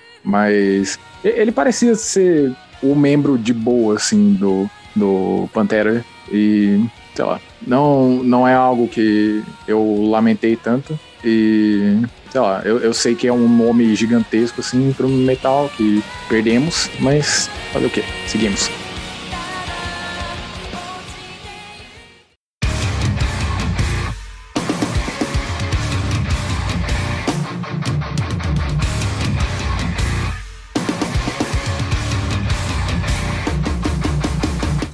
Começar em 2019. Peralta, pode puxar o teu primeiro já. E como já é costume meu, eu vou começar já roubando e não vou falar apenas de um álbum, mas Olá, de um número, álbum né? e um EP, Justo, Olha justo, só. justo. Sei, já sei o que é. que é o que Ginger com micro e macro. Bravo demais. E o mais interessante é que o EP, na verdade, eu acho até superior ao álbum, o micro, porque ele é. Cara, o EP é perfeito. O EP, é... todas as faixas são incríveis.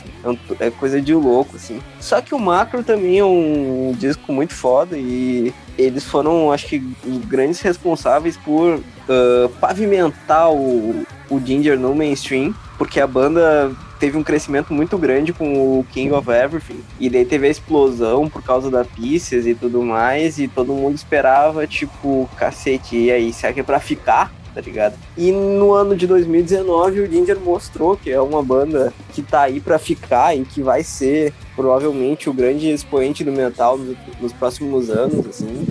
E porra, meu, são dois discos incríveis, tem de tudo aqui as influências mais variadas possíveis e eu acho muito foda o quanto essa banda ainda tem a mostrar, né? E cara, até não, não vou comentar muito, meu, porque já tem episódio de Ginger e tal, e se eu me alongar aqui, vai. O episódio vai ficar com três horas. Mas, porra, meu, são dois álbuns muito foda e é isso aí. É, cara, é, é o que eu falei até durante o episódio do DJ, inclusive quem quiser confirmar, ficou muito top. Esses, principalmente por causa desses dois lançamentos, né? Tipo, que são até meio temáticos e tal. E eu concordo, inclusive, quando tu fala que o micro é melhor. Não é nem que eu não sei se ele é melhor, mas é que como ele só tem música foda, tipo, fica difícil competir com o álbum inteiro. Tipo, são quatro músicas fantásticas e uma instrumental legal, muito boa. Então, tipo, é foda de, de competir. Mas o que eu ia comentar é que o DJ, pra mim, ele tá sendo pra essa década agora que vai começar o que o Gojira foi pra década anterior. Assim, Com de certeza. carregar, assim, essa a nova sonoridade e tal. Acho que Com certeza, cara. tem esperanças, né, que venha coisas novas. Parece que vai ser álbum esse ano, né? Então, bora ver. Sim, esse ano vem. Provavelmente a gente vai estar falando de novo de DJ por aqui. Ah, com certeza, meu. E, velho, eu até acho o seguinte, cara. Se, se o macro fossem as cinco faixas do micro e mais as quatro primeiras do macro, seria tipo um Megazord, tá ligado? Não, sério, um dos melhores álbuns da, sei lá, da história do metal, na moral. Sim, meu, porque o cara seria tipo um, Megazord do Ginger, tá ligado? E, cara, o que tem de música foda, o, o, o que essa banda produziu de coisa foda nesse ano de 2019 foi, foi insano, tá ligado?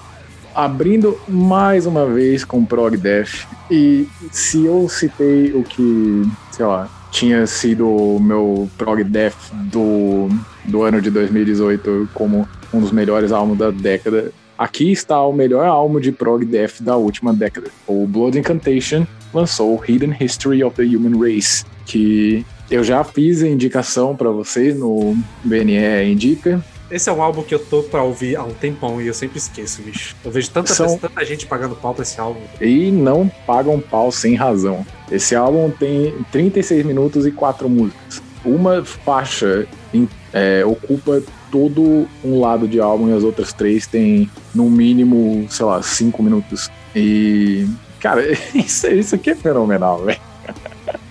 Esse álbum é muito bom. Esse álbum é muito, muito bom. Não, não tem.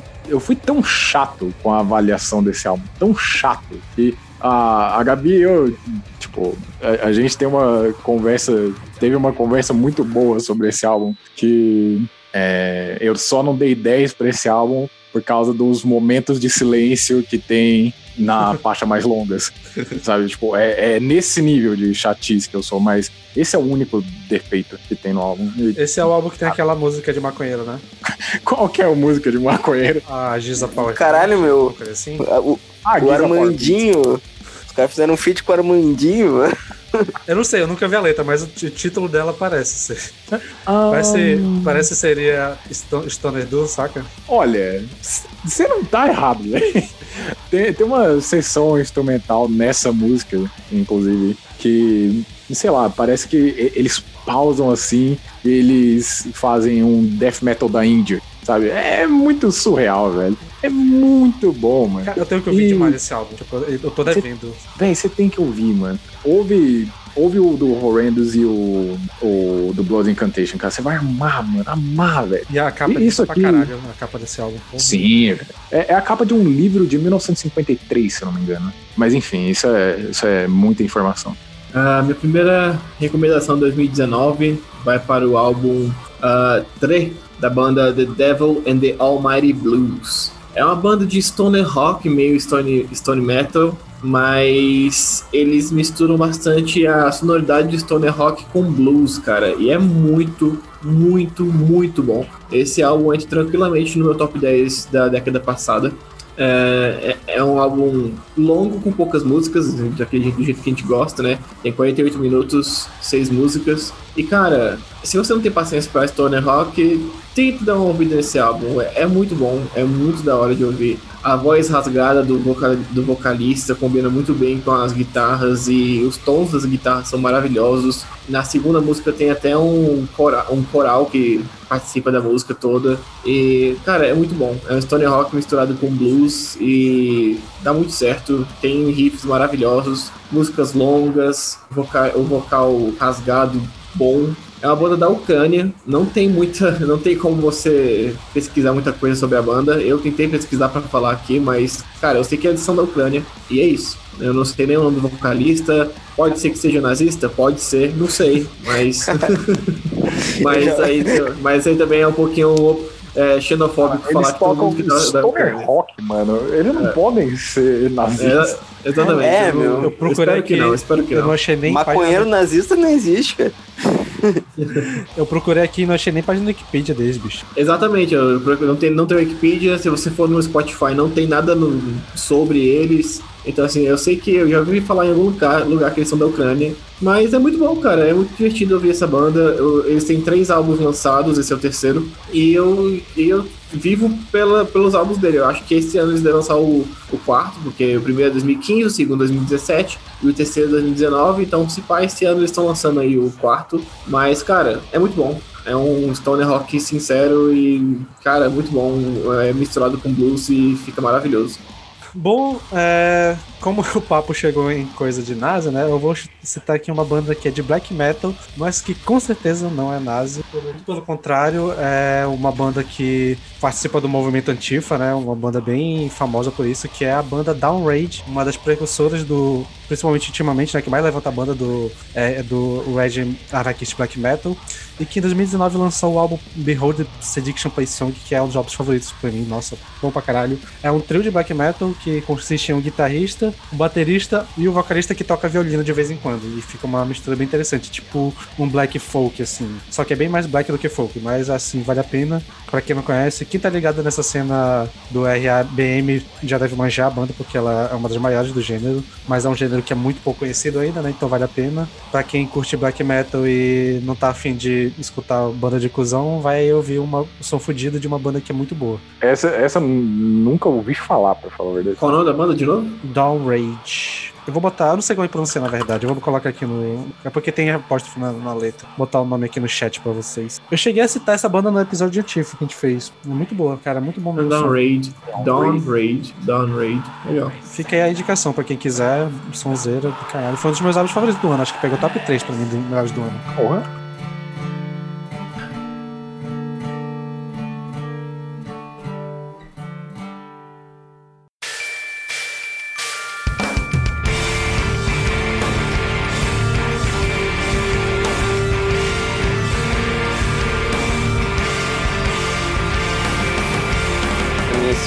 Indicação do ano de 2019 vai mais uma indicação óbvia, porque eu sou o Mr. Óbvio, e vou trazer o Alcest com Spiritual Instinct. Que é um álbum que a gente já falou pra caralho no episódio de Alcest, que é o álbum que tem a sonoridade mais direta da banda, né? O álbum mais, entre aspas, metal da banda. E é isso, tu quer ouvir falar mais sobre ele, vai lá no episódio de Alcest, que é... lá tá, tá tudo minuciosamente debatido. Deixa E- parte um dos nossos melhores episódios. Cara, isso, isso precisa ser dito, cara. Isso precisa ser dito. Foi um puto episódio foda. Mas enfim, eu até pensei em Como colocar ouvinte, ele eu nas. Ô, louco. eu até pensei em colocar ele entre as menções honrosas, mas como foi um dos meus favoritos do ano, vai nos principais mesmo e foda-se. Quer falar um pouco, Paulo, já que tu não tava no episódio do Alcest? Ah, bom, eu, eu gosto bastante desse álbum, mas eu, eu não sei, eu, eu- fiquei com um gostinho de cadê meu Alcest nesse álbum? Eu acho que foi a, a reação que eu tive quando o Death Heaven lançou o último single deles, que é tipo black metal puro. Eu fiquei, ok, isso não é vocês, mas a música ainda é boa. E tipo, o Spiritual Instinct é, é isso pra mim, basicamente. Tipo, é o Alcest tocando um black metal, tipo, foda, mas não é o meu Alcest. Então, então deixou um pouquinho de saudade, mas esse álbum ainda é muito bom. Eu discordo que, é, que não é o Alcest, mas é isso. eu acho esse álbum maravilhoso e eu, depois da gravação, daquele dia da gravação, eu fui ouvir mais esse álbum e eu me apaixonei mais ainda por ele. Então, Porra, é muito Não tem muito o que né, falar. Bom, mantendo o pé no campo de black metal, mas puxando pra estranheza agora, ahn, o Liturgy lançou Hack, H-A-Q-Q. E o Liturgy sempre foi um, um projeto muito controverso, assim, porque parece que eles não agradam o público de black metal e sim a camada de público que o Death Heaven é, é, agrada. Que, mas não é o, entre aspas, black metal indie do, do Death Heaven. É só. É um black metal mais experimental, mas não entra no campo do Imperial Triumphant. pra já deixar aqui pros meus colegas que odeiam a banda. Mas ainda assim é bem difícil. Quando, quando eu vi esse álbum a primeira vez, eu acho que eu precisei de, sei lá, umas duas, três ouvidas pra realmente clicar. Porque quando eu vi o álbum a primeira vez, eu fiquei tipo, isso não faz sentido nenhum, isso não é nem música. Mas depois eu Pra fiquei tu tipo, tá falando isso, é foda, né? é, Cara, eu, Mas- eu, eu fico imaginando o que esses caras fizeram com os instrumentos pro, pro Paulo achar isso aí, cara. É, é muito uso de sintetizador, muito uso de elemento de eletrônico pra, tipo, voltar a ser um black metal. Tipo, é, é, é muito estranho. Eu amei esse álbum por tudo que ele faz, por toda a experimentação louca que é. Passa que ele é uma das melhores músicas, provavelmente da década pra mim. E ainda assim eu não sinto que eu poderia recomendar esse álbum pra todo mundo.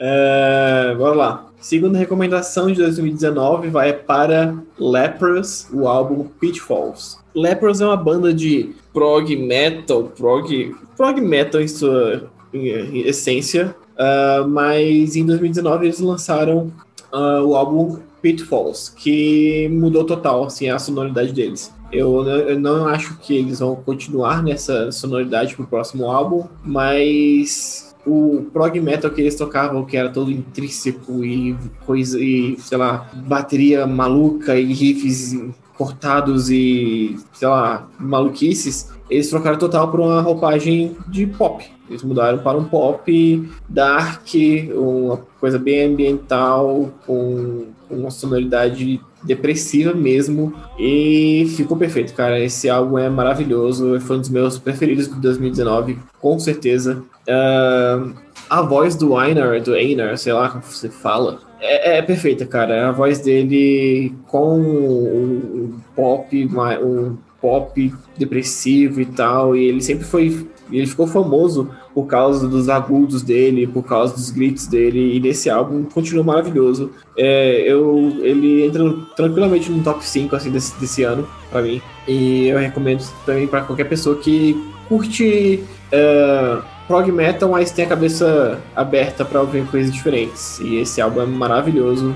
Uh, eu, eu adoro como é, a, a, o ouvinte de prog metal ainda tem que ter o, o a cabeça aberta para ouvir um pouco mais de coisa, né? Porque, tipo, teoricamente já iria englobar muita coisa. Mas, enfim, é. feliz que esse álbum especificamente do Lepros tenha sido citado, porque é um álbum muito bom mesmo. E, assim, um, para quem ouviu a, a saga, assim, do, dos episódios de décadas, sabem que eu falei do Bilateral, em 2011, que é um álbum maluco, mas o Pitfalls é um álbum muito pessoal. E nas letras. Cara, se, se você ler a letra e ir sentindo a música assim também, tipo, é muito pesado. Se, é muito se, pesado. Aproximando até um, um nível de letra que tem, sei lá, um Radiohead da vida. É, é, eu ia comentar aqui, ele, ele me lembra um pouco o Moon Shaped Pool, porque é pesado não pelos, pela sonoridade, mas pela letra. A, a, gente, a gente comentou sobre o Pitfalls no episódio que teve a participação do outro podcast do Sander, que foi sobre metal e psicologia. Então, se vocês quiserem dar uma checada um pouco mais a fundo sobre nossos comentários sobre esse álbum e mais, mais sobre esse assunto, vocês podem dar uma conferida lá. Bom, agora eu vou citar a banda que eu sou chato com ela, porque é uma sonoridade que eu sei que não agrada a todo mundo. E que eu acabei. A gente citou, já tinha citado num EP desde durante o episódio de lançamentos, né? Do, do ano passado, que é o Fever 233, que em 2019 eles lançaram o primeiro álbum full deles, que é o Strange Numbers. Que esse álbum, assim, Sendo sincero, pra mim ele foi meu top 2 do ano de melhores. Esse álbum pra mim é fantástico, é um álbum que eu ouço até hoje quase que semanalmente. Pelo menos uma vez eu ouço ele porque eu adoro demais a sonoridade da banda. É, aqui tu consegue nesse álbum ter uma ideia melhor do que é o som da banda do que no EP, que no EP, tipo, foi uma parte temática, as músicas foram muito raivosas por causa do que tava rolando nos Estados Unidos e tal. E aqui no EP tem ainda essa raiva, tem muita coisa social, mas tu consegue ver mais melodia também. E apesar de a voz limpa do Jason ser um tipo de sonoridade que muita gente não curte porque lembra quase um metalcore, eu acho que na banda essa, essa, voz fica boa pra caralho e ele canta muito bem. Tipo, não é uma coisa forçada, ele realmente sabe o que ele tá fazendo.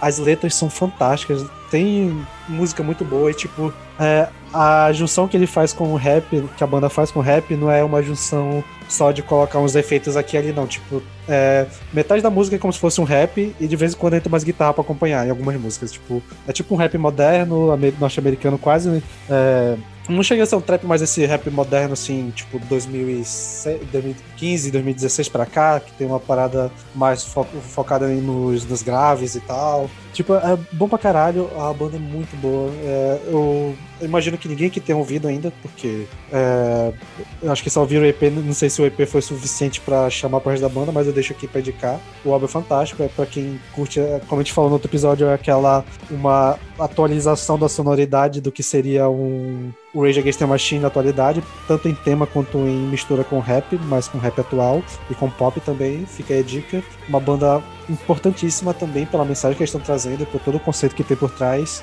E ao vivo é uma das bandas com a maior energia que eu já vi na minha vida, assim. Tipo, eu sou doido pra ir no show dos caras, porque mesmo que tu não conheça nenhuma música, tu vai no show dos caras e tu vai ficar animado, porque os caras são muito bons.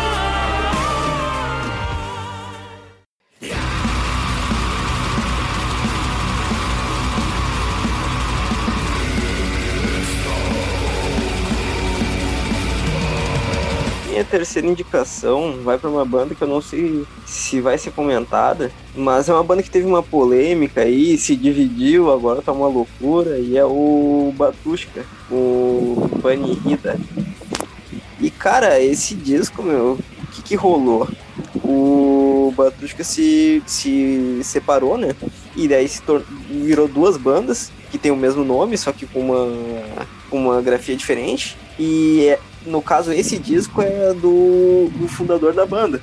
E cara, é um disco muito bom, meu, porque eu, eu não sou um fã zaço de black metal, só que por incrível que pareça, o Batushka faz um black metal que me, me agrada, é um black metal denso e com todo o lance daqueles cantos litúrgicos e tudo mais. Cara, me dá uma, me traz uma atmosfera tão boa, tão tão pesada, tão reflexiva, cara. E o disco tá no mesmo nível do primeiro, cara. Tá bem, tá bem interessante.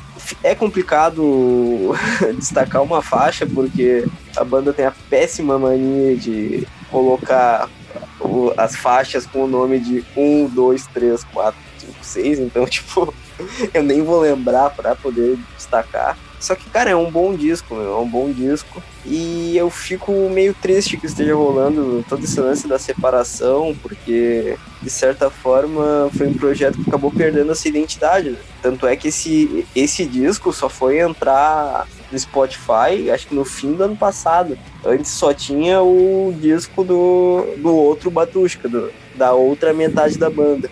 Então, cara, mano, é um rolo do caralho. É meio complicado, mas o som é bom, o som é foda. O som é muito bom mesmo. Eu, eu acho que o Batushka original acabou perdendo com essa separação, porque o, o CD originalzão deles, assim, é muito foda. Mas É esse que caralho, você citou, né? tipo, é, é tão. Não digo tão bom quanto, mas é uma boa sequência. Sim, é digno, né? É, é, Ele- digno, ele- exatamente. Ele, ele, ele, ele, continua bastante o, o trampo, cara. E o pior é que, tipo, o segundo álbum do outro, o Batushka, também não é ruim, cara. Também não é ruim. Só que tá bem abaixo, né? Ele sentiu bastante, tá ligado?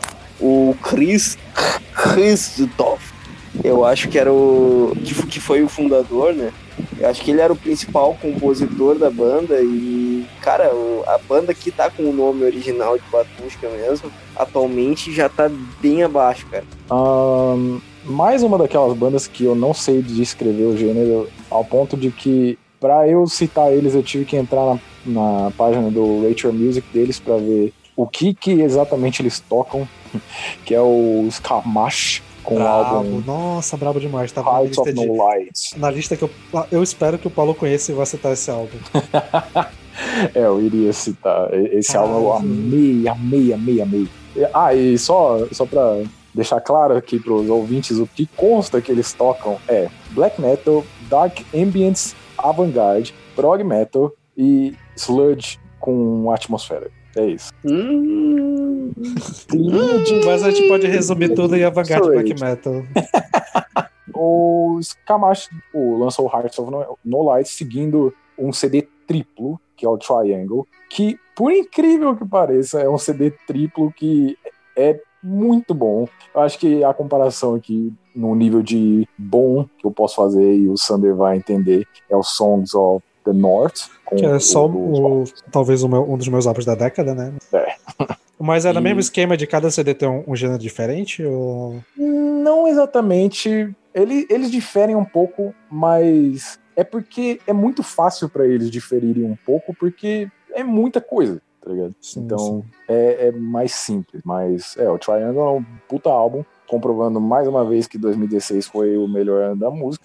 Eu não vi E- esse ainda, mas o, o do ano passado, puta que pariu. Uma das melhores coisas que eu vi ano passado. E a Esse capa álbum- também é linda pra caralho também. Ah, a capa é linda, velho. A capa é muito linda. Cara, não- esse álbum tá a par, assim, com o Staring to Death and Be Still, pra mim, nesse, nesse ramo de black metal e, e sludge atmosférico e tal. No, mas, cara, é só acerto, cara. Eu tô pra ouvir um álbum ruim desses caras, né? Se vocês, sei lá, não quiserem ouvir o Heart of No Light, vocês podem ouvir todo o restante da discografia, porque é muitíssimo bom.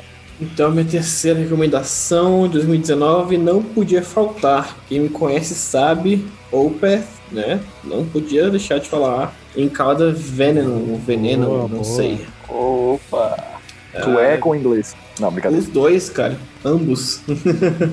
Ah, é, meu, tem um álbum sueco, cara. Exatamente, Caralho, cara. eu tinha esquecido desse detalhe. Esse álbum, cara, quando lançou, eu tava passando por, por uns momentos bem difíceis e ouvir esse álbum até hoje, fico, caraca, eu, eu consegui passar por aqueles momentos e, e o álbum meio que me ajudou, sabe? E, cara, é, é aquele negócio, o, o Opeth, é, depois do, de 2011, não é mais o metal de- prog death que querem que seja, mas ainda assim é muito bom, é muito criativo, é um prog rock que beira perto do metal ali mesmo, mas é muito bom, cara, é maravilhoso. Eu sou fã número um da banda e vou defender sempre. Eu acho esse álbum, assim, ele tem acertos enormes com a música Dignity, Heart in Hand, Next of Kin, uh, a dupla final ali que é Continue e All Things Will Pass. Ah, e tem Universal- umas. Universal Truth é fantástica, nossa. Ah, e Universal Truth também é maravilhosa. Ela virou top da banda pra mim, assim. É, ela é muito boa mesmo. O clipe que se lançou com ela também é muito bom. E é bem estilo Steven Wilson. E, e tem umas brincadeiras. Eu acho muito bom que o, que o Mikael continua brincando com música, cara. Mostra que ele ainda tem paixão por escrever e, cara, é muito foda. Tipo, Charlatãs, tem uma Nossa, música o riff do da- jeito que é, é velho. minha favorita do álbum. É, e The Garota, que é basicamente um jazz, cara. E é muito bom, velho. É muito da hora, velho. É muito divertido de ouvir. Cara, o- essa fase nova, assim, entre aspas, do, do Opus, né, do Heritage pra cá, que um padrão que eu achei é que eles lançam um álbum ok e um álbum foda. Aí teve o Her- Heritage que era ok, o Player Community que era foda, meu favorito da banda. Aí veio o Sauces que era, assim, pô, ok. Aí veio o Cara Veneno que é foda, bicho. É, esse é o fantástico. Sim, mano. Assim, Sim, velho. Você disse que vai defender sempre, então prepare-se pra virar um goleiro. Esse álbum eu acho que é o que clica menos comigo desde essa dessa mudança de fase, assim. Eu até Porque- entendo. É- é- eu, não, eu não sei. Eu não, não sei, tipo, apontar um dedo e falar, tipo, é aqui que eu não gosto, tá ligado? Tipo, geralmente vocês vão me ouvir criticar, tipo, lá, produção ou algumas músicas, tal, não sei o quê. Mas, tipo, nesse caso do Opeth, eu só não sei. Tipo, não, não me bate tanto. Até quanto um álbum como Heritage, por exemplo, que eu, eu gosto. Ahn, o Sorcerers é um pouco, sei lá, clica um pouco mais, né? Não vou dizer que é um pouco melhor. E o Pale Communion é o Pale Communion, que é um álbum foda. Mas o Encalda Veneno, tipo, tirando por Charlotte e Galateer, tipo, eu fico, hum, o que que eu lembro desse álbum? E geralmente eu lembro tudo do Opeth, basicamente. Uhum. E esse álbum não me traz nada, quase. Eu Cara. entendo, porque eu entendo que, que às vezes certas coisas não são pra nós. A gente não tá com a cabeça certa pra aquele momento. Tipo, já teve várias vezes de eu ouvir uma banda falar, porra, não gostei, e depois de alguns anos ou meses eu fui lá ouvir de novo e falei, caralho, é muito bom. Mas esse Legal álbum. que com isso tu- o Lucas quer dizer que o Paulo é o errado. Eu Gostei. Basicamente, Não, é- é. Não, é, é basicamente você não tá com a cabeça pra esse álbum agora. Tipo, é que nem eu posso estar falando merda de Imperial Triumphant aqui agora, mas daqui dois anos eu posso ouvir e falar, caralho, é muito bom. Mas assim, por- exemplo, desse álbum, coisas que eu lembro desse álbum e que eu nunca vou esquecer desse álbum. O solo de guitarra de Love Lorn Crime, por exemplo, é muito foda. É uma música bonita pra porra e tem um solo de guitarra muito foda. Ah, o Martin Mendes, o baixista, cara, a cada álbum que passa ele tá melhor. E esse álbum, assim, é, puta que pariu. é, Em todas as músicas, o, o baixo tem linhas incríveis e tem momentos maravilhosos, cara. Esse álbum, eu nunca eu esqueci do baixo desse, de- desse álbum. A última, a última dupla de música ali, que tem o Continuing All Things Will Pass. Que são duas músicas que estão meio que conectadas. Cara, é muito bom, é muito maravilhoso, velho. É muito bom. Cara, o- a minha humildíssima opinião, eu concordo um pouco com o Paulo. Eu acho um bom álbum, acho um bom álbum. A capa é, um bom lindíssima. Puta que pariu, que capa lindíssima. Só que aí tá, eu, pra mim ele também não soa tão marcante, cara. Eu vou dizer até que, que do álbum anterior do Sorcerers tem melodias que me marcaram até mais do que nesse. Embora esses sejam como álbum, como unidade, seja melhor. Bem, como o Em Calda Veneno era um álbum que tá na minha lista, eu tava esperando alguém citar pra ver se eu podia puxar, eu vou, eu vou voltar para as maluquices aqui e citar aquela banda que eu prometi pra vocês, que pra quem não gosta de avant-garde black metal, eu vou apresentar pra vocês o conceito do avant-garde doom metal, com a banda Osho Shocks, com o álbum... Cara, eu não sei dizer, deve ser Y, mas eu não sei como é que pronuncia porque tem uma trema, e eu não... E está, sei lá, a banda criou o seu próprio idioma, então eu não faço ideia como é que pronuncia essa porra. Deve ser só o Y.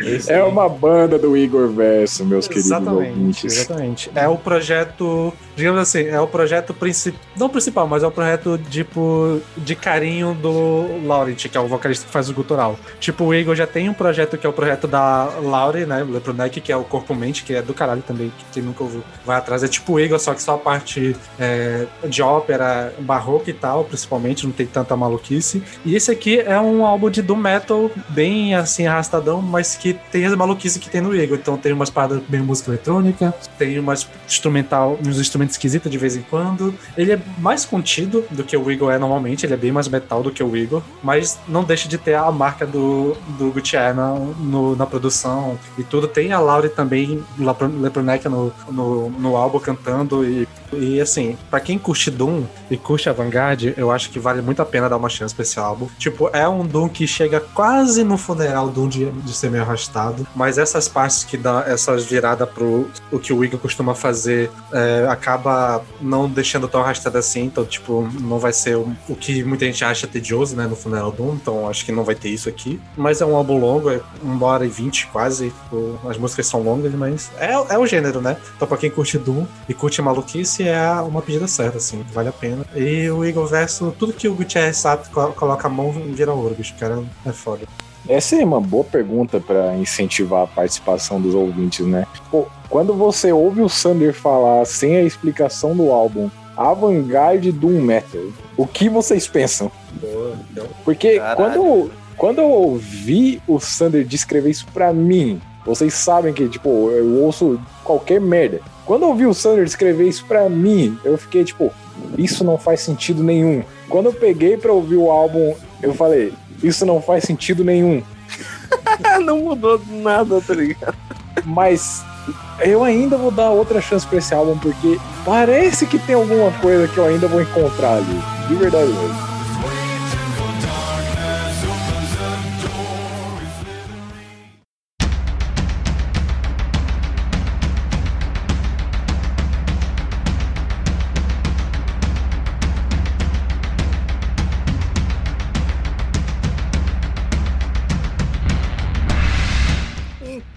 Para encerrar a minha, a minha colaboração para esse ano de 2019, eu vou trazer uma parada aqui um pouquinho diferente do que a gente está comentando, que é uma mistura de trash com o gênero favorito do Everson Zóio, o hardcore, meu irmão.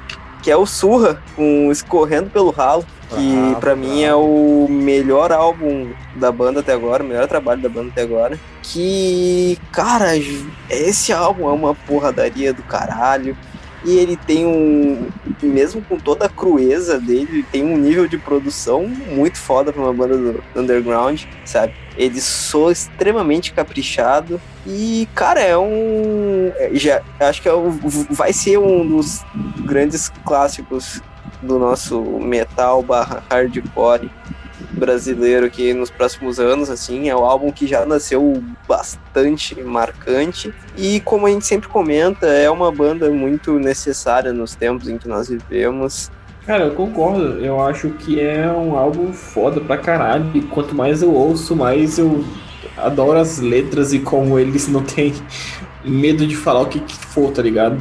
E eu não sei se eu prefiro, se é o meu álbum preferido deles. Eu ainda prefiro, eu ainda prefiro o Bica na cara. Eu acho a, a guitarra do Bica na cara, porra, eu sou viciado naquela guitarra, no tom de, de guitarra deles. Mas é muito bom, é muito da hora. Ainda, ainda é aquele álbum que eu ainda acho que, que tem problemas porque as porque chega muito perto do crossover com o tamanho das músicas, mas tem uma é porrada de música aqui que não tem nem um minuto, né? Mas é bom pra É, e- esse, esse é um problema, esse é um problema. Bom, vamos lá com mais gênero doido, mais. Oh meu Deus, o que, que esses caras tocam? O Inter Armour lançou o Sulfur English. em 2019.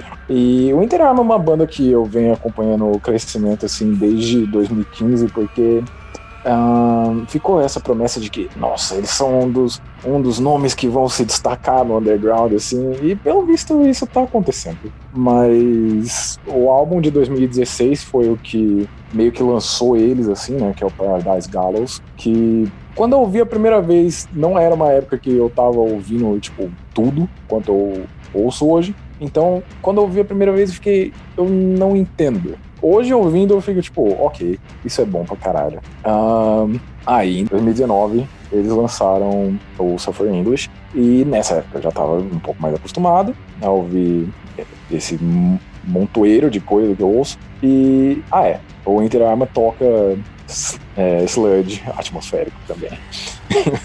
e um pouco de Death Doom também, alguma vez. E acompanhar o crescimento tá sendo uma das coisas mais legais, assim. E os caras, puta, mano, é uma banda que, se eu pudesse descrever, assim, de uma maneira bem porca, até, eu acho que eu diria que eles são uma versão um pouco mais arrastada do Mastodon antigo. Então, é, vale, vale a conferida, né, obviamente. Interess interessante, cara. Interessante, mano. Eu acho que você iria gostar, mano. Eu acho que você iria gostar. Meu último álbum de 2019, eu foi difícil de escolher porque eu tinha muita banda pra comentar. 2019 pra mim é um, muito, é um ano muito mais interessante do que 2018. A verdade é essa. Mas eu vou falar uma coisa nova, que eu conheci faz pouco tempo e eu gostei muito, que é o Will, uma banda finlandesa de prog metal e com o álbum Moving Backwards. E cara, gostei muito dessa descoberta, porque é um prog porra, sei lá, eles misturam as influências deles e fazem a parada deles, sabe? Eu gostei bastante.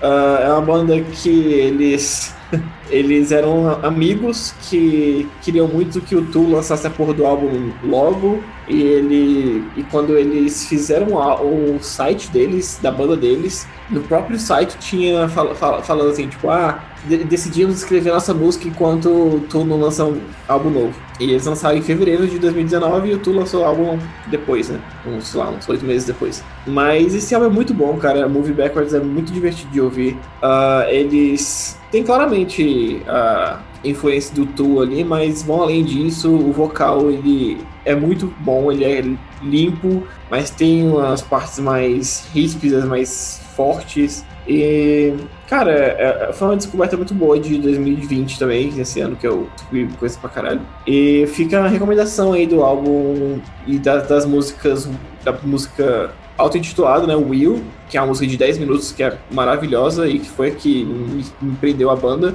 E Vultures, que é o prog metal clássico com aquela bateria maluca já na introdução. E Lacking, que é a última música do álbum, que tem 9 minutos também, é muito, muito, muito boa.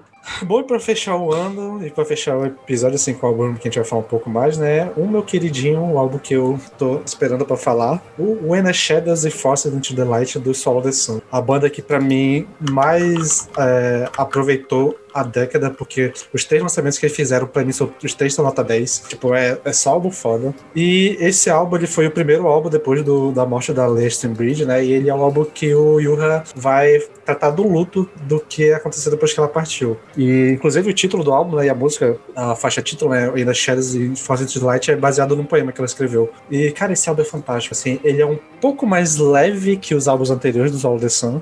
O Miko Kotamaki tá usando muito mais vocal limpo do que gutural nesse álbum. E é um álbum que tu consegue sentir esse lance do luto, bicho. Cara, esse álbum é incrível. Foi de longe meu álbum do ano, ano passado, retrasado, né? É, eu sou doido por esse álbum. Esse álbum é incrível. Esse foi o único álbum que eu avisei antes pros meninos que eu ia escolher porque eu queria que eles ouvissem pelo menos uma vez pra falar alguma coisa. Cara, então, mano, ainda bem que tu falou isso, cara.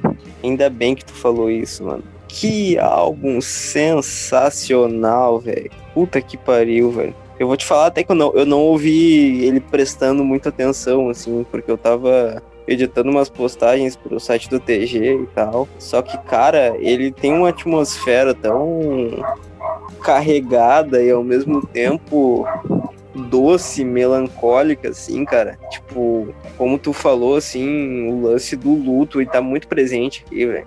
Cara, eu, eu acho que você descreveu a atmosfera perfeitamente, mano. Tipo, e por ser um álbum de luto e lembrando de uma das maiores vozes que a gente teve recentemente, tipo, é doce e melancólico.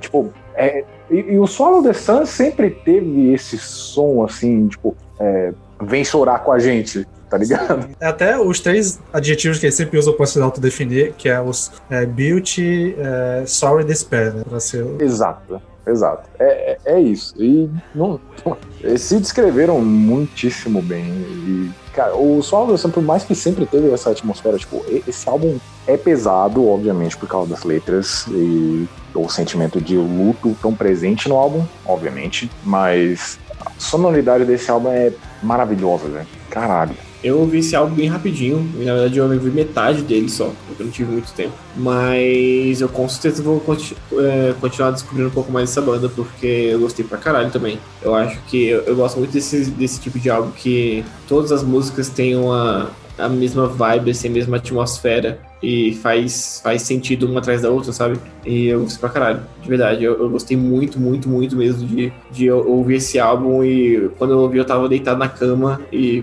porra, foi muito bom, velho.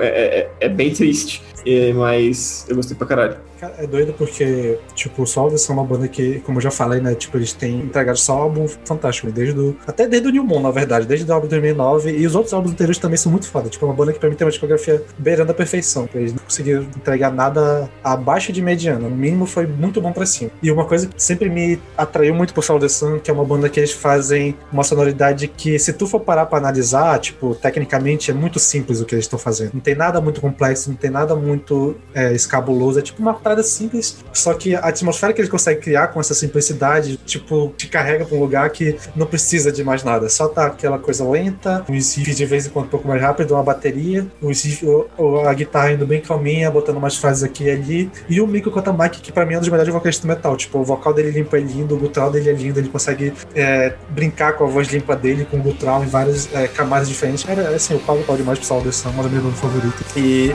eu não poderia ter ficado mais satisfeito com esse álbum do que ele, ele é, bicho. Ele é fantástico.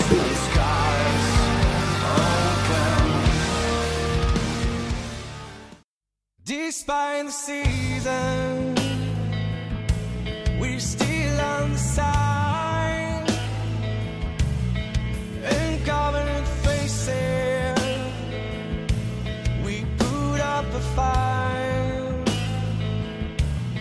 Seguindo da ordem da última vez, eu vou começar com a minha missão Rosa Rosa. Eu vou citar aqui o álbum do of Ball do Hexed, que foi o álbum que fez eu começar a voltar a ver um pouco a banda. Ele é bem, pra mim, superior do que os álbuns que viam antes. É, ele trouxe uma sonoridade não antiga, mas uma sonoridade ali da meiuca da discografia. Eu gostei bastante dos singles, o álbum é muito consistente. E apesar de ter sido logo depois que a banda acabou, né? Tipo, provavelmente esse álbum foi meio conturbado, eu achei ele muito bom. E a capa dele é a melhor capa do of Ball, é disso. É, eu queria citar também o álbum do Flash God Apocalypse, o Veleno, que também é foda pra caralho. Tipo, não entrou na minha lista por pouco, justamente porque as outras bandas realmente eram outro nível. Mas o Flash God Apocalypse é uma banda que vem crescendo pra caramba. Beleza, continuando, uma outra banda que eu pago pau demais, o Insomnia, lançou o Hatch Like a Grave, que apesar de não, não é do nível do Intersgate, mas porque dificilmente eles conseguiriam manter o nível do Intersgate, porque é um álbum assim, mas é um álbum muito bom. E esse foi o primeiro álbum que contou com a participação do Yanni Limatine na guitarra, que me deixa muito feliz, porque eu tava com. Tipo, é muito bom ver uma banda que eu gosto tanto com um guitarrista que eu admiro muito. Pra quem não manja, ele é o ex-guitarrista do Sonata Ática, né, da formação clássica. Ele tá agora no Insomnia. É, deixa eu ver quem mais. Tem o November's Doom com Nephilim Grove, que é um puta álbum foda, e a capa dele é muito linda. E November's Doom é uma banda que eu amo, também Death Doom. É, e acho que é isso. O outro álbum que eu tinha pra citar, o Paulo citou, né, que era o Scamash, né, é isso. Ah, As minhas menções, porra, foi difícil, porque tem muito álbum pra comentar. Mas vamos lá. Primeira menção honrosa vai para pro Lotus do Soen. Eu gosto muito desse álbum, 2019. Maravilhoso, a a voz do Joe cada vez melhor, o Martin Lopes destruindo na bateria. Esse álbum é incrível e, cara, sei lá, eu, tem uma ou outra música ali que eu não acho tão legal, mas é maravilhoso esse álbum pra mim. É, segunda menção honrosa vai pra Clone, é a banda Clone, que é uma banda de um prog metal mais melódico da França. E o álbum Le Grand Voyage, eu já, eu já indiquei uma música aqui, mas o álbum inteiro vale muito a pena ouvir. É um, um prog metal bem melódico, bem tranquilo de ouvir. É muito gostosinho, cara. É bem good vibes. E é isso, é maravilhoso. Terceira e penúltima menção rosa vai para Mireth com o álbum Shehili. Eu já comentei também sobre Mireth aqui. É um power metal com com bastante influência árabe, uh, e eles são da Tunísia, né? então assim, eles pegam a influência árabe deles e botam no power metal e fica maravilhoso, e, e nesse álbum eles voltaram a impor mais uh, essa essa influência árabe. E é maravilhoso, cara. É muito bom, é, é, muito alegre, é muito rápido, é muito da hora. O vocalista é muito bom. Todo mundo deixa, faz a sua parte da banda. E tem uma música que, chama Dance, que toda vez que eu ouço, eu fico, caralho, é muito bom, velho. Cacete. Maravilhoso. Recomendo pra todo mundo que gosta de Power Metal. E minha última menção rosa, vou falar aqui mesmo, foda-se. Fear Inoculum do Tool. eu não é o álbum que é, a gente esperava do Tu, né? Depois de 13 anos, sem lançar nada, mas o álbum que a gente tem, então a gente faz o que dá com ele, né? Eu gosto bastante do álbum, mesmo, mesmo ele não sendo um álbum que, gente, que eu esperava, é, é, é muito bom. Ainda, ainda tem momentos bem legais. Ele tem músicas que vale a pena ouvir, e principalmente a última música, cara, que é Tempest, é, é uma putaria aquela música de boa, assim, é, é, é muito Essa boa. é boa. É maravilhosa. Não, eu acho o álbum inteiro legal de se ouvir. Essa última música, puta que pariu. É, é, é, é entrou assim pra Tempest uma das melhores poderia... Exatamente. Tempest eu acho que poderia entrar como uma das melhores do Tool, por mais que eu não goste muito desse álbum. Mas a minha reação para esse álbum é que, tipo, eu acho que o Tool meio que sabia que, tipo, tinha um hype gigantesco depois de 13 anos e eu não sei se eles conseguiram viver com isso tá ligado? Tipo... Eu, eu acho que eles sabiam que tinha um hype gigantesco e eles só fizeram o que eles queriam fazer. Tipo assim, é. não, não, vamos, não vamos tentar fazer nada muito cabuloso, não vamos tentar mudar nada. Vamos fazer só o nosso álbum aqui e é isso. Tipo assim, uhum. eu acho que, que na música Temper vocês falaram, bora, bora fuder com a cabeça da galera e vamos fazer uma música foda pra caralho, bora. Mas o resto do álbum tipo, foi tipo assim, bora fazer, bora escrever o que der pra, o que vier na cabeça. E a maioria do álbum eu gostei. Bom, tirar o ponto ruim da sala logo de uma vez. O Deathspell Mega lançou The Furnaces of Polygenesia. Um, eu já devo ter falado que, tipo, sei lá, por mais que eu odeie fazer divulgação da banda e, tipo, eu não acho que nem que eu devo fazer, na real, mas, tipo, os caras são um bando de cuzão. Os caras tocam provavelmente abaixo unicamente do Emperor, o melhor black metal que eu já ouvi na minha vida. Não recomendo para ninguém. É isso. Próxima banda. Um, o Coffin Rot, que é uma banda muito nova de death metal, lançou o debut deles no ano passado, no ano de 2019, chamado A Monument to the Dead. E, assim, eu não vi tanta gente falando desse álbum, eu entendo porque, tipo, é um álbum de death metal mais tradicional, assim, tanto que se fosse lançado no auge do gênero, assim, tipo, no meio da década de 90, porra, esse álbum, eu tenho na minha cabeça que esse álbum seria um clássico, sério. É esse nível de debut. O próximo álbum é um álbum que no, no fim de 2019 e 2020 inteiro eu vi uma boa parte do pessoal que curte prog death comentando que é o Wilder Run com Veil of Imagination. O Wilder Run é uma banda de prog death e eles bebem muito do Opeth antigo. E o Opeth clássico, né? No caso, não o Opeth do Morning Rise ou do War Kids. E eles ainda trazem uma, uma beleza, assim, sabe? Tipo, o, o do Opeth, o prog death do Opeth é, é o prog death que eu diria para você ouvir de, de terno e tomando um vinho. Mas o do, o do Run, tipo, principalmente esse álbum, eu acho que você pode, sei lá, deitar na grama, olhar o sol e, sei lá, ouvir esse álbum. Porque é, é muito, é muito agradável e é muito bonito também. O prog dev do Opeth é escuro, o do Water Run, pra mim, é claro. É isso. Se eu, se eu puder fazer uma comparação com cores.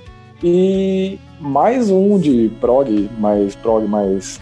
Eu não sei dizer nem se é prog mais tradicional, porque, tipo, nossa, vai muito, muito, muito, muito em jazz. E, tipo, prog em si já bebe bastante de jazz, mas isso aqui é tipo, sei lá, se você falar que é prog metal com jazz, eu vou falar, ok.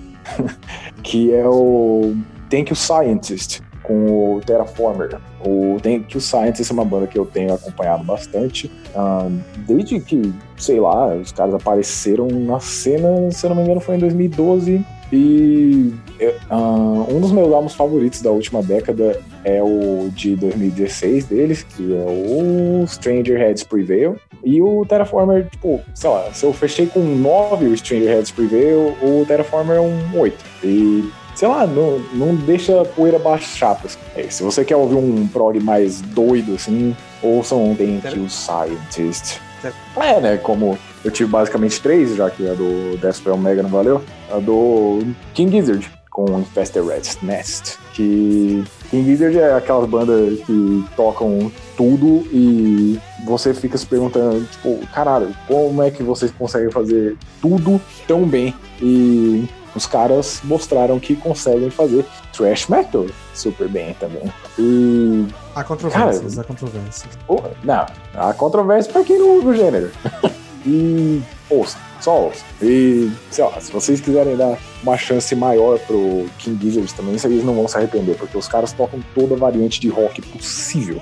Nossa, Cara, eu vou continuar no meu estilo básico de recomendações e vou puxar 2019 com uma banda de Tupini Viking. Olha só. Porque eu lembrei que no, no, no último episódio sobre os anos de 2016 e 2017, o Lucas citou o Amon Amarth com o Yoms Viking, que é o álbum mais fraquinho da carreira da banda. E olha só, em 2019 eles deram uma bela recuperada com o Berserker, que é um álbum que eu já vejo ele bem mais inspirado. Claro, ainda com toda aquela fórmula do Melodef do Amon Amarth, mas dessa vez com refrões mais cativantes, com melodia um pouco mais interessante. Então, um bom disco. Ah, outro disco que vale a pena citar, passo meio batido, mas na época foi bastante comentado por ser de uma banda gigantesca, que é o We Are Not Your Kind, do Slipknot. E apesar de não ser uma banda que eu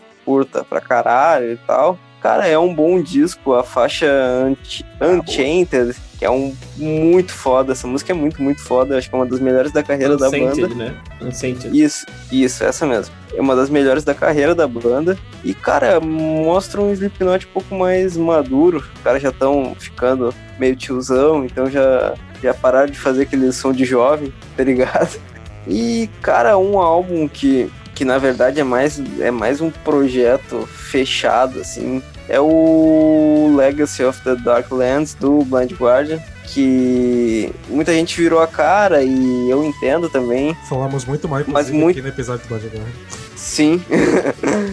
Só que, tipo, não dá, pra, não dá pra levar ele como um álbum do Blind Guardian. Pra mim é um, é um projeto que o Hansi queria fazer. E, cara, pra quem curte uma trilha sonora pra jogar um RPG ali é bem interessante. Eu, quando ouvi, eu gostei bastante primeira vez. Só que justamente por ele ser gigantesco, eu não, eu não voltei pro álbum. Só que é uma, é uma menção interessante pro ano. E pra fechar, também teve o Sabaton, que lançou um álbum meia boca, meia boca, mas por ser uma banda grande é importante citar, que é o The Great War, que é um álbum sobre a, a Primeira Guerra Mundial e tem toda a temática das trincheiras e tal. E, cara, é um álbum do Sabaton, mano, não tem nada de especial, assim, é aquela fórmula basicona deles. Só que, como a gente já comentou no, no episódio sobre 2016 e 2017, o Sabaton já é uma banda que tá também meio cansada nas fórmulas deles.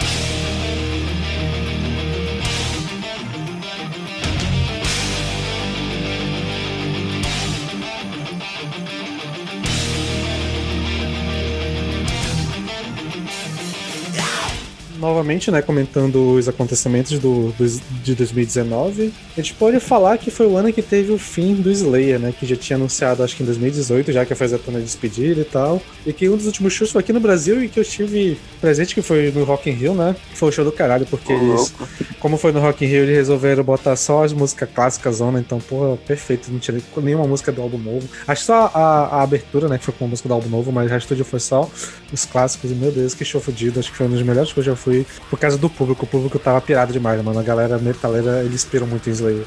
Porém, entretanto, todavia, foram tarde, né? Tava na hora de parar. A única pessoa que eu ainda tinha esperança que fosse uma pessoa decente da banda se mostrou ser o mais cuzão de todos, que é o Tom Araya, né? Então, na moral, acabou, é, foi, né? foi- acabou foi tarde ainda. Cara. Mas assim, mano, o que que eu vou, o que eu vou dizer, velho? O Slayer teve um fim digno, cara. Eu acho que encerrou bem, mano. Sinceramente, é... Isso encerraram tocando. Se Isso- realmente encerrou, né? É, Não, dizem que vai, vai, eles vão montar uma outra banda sem o Tom Araya, mas não vai levar o nome do Slayer. Mas, eu, sinceramente, Não, não, não, o, o que eu vi é que Cara- o, o Kerry King, né, vai montar outra banda. sim, sim. Sim, Mas, sim. Na moral, eu já não quis ouvir o último álbum do Slayer, porque, meu Deus do céu, coisa genérica do caralho, né? Mas beleza, é nóis.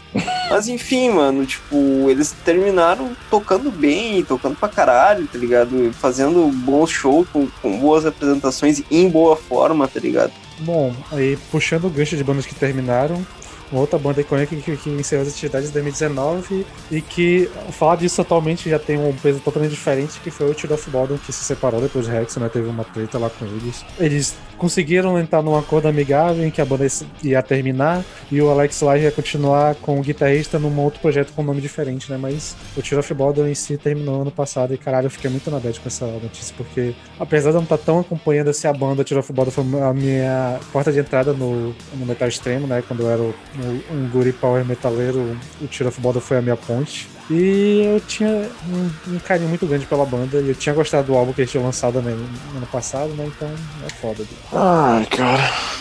É isso, né? Lá vai eu Essa- pensar nessa merda de novo. Tipo, É foda, cara.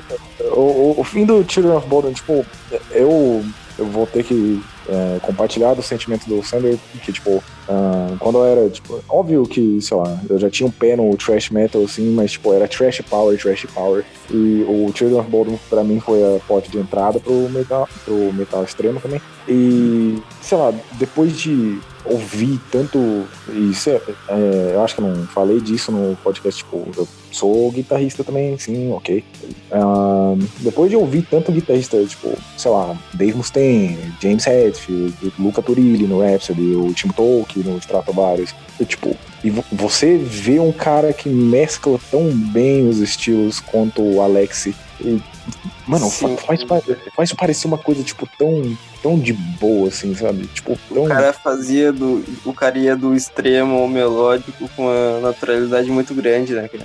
Sim, velho, e, tipo, Porra. Children of Bodom nasceu com aquela coisa, tipo, mais mellow black do que mellow death, mas, tipo, foda-se. Porque, tipo, o cara fazia. É, tipo, o.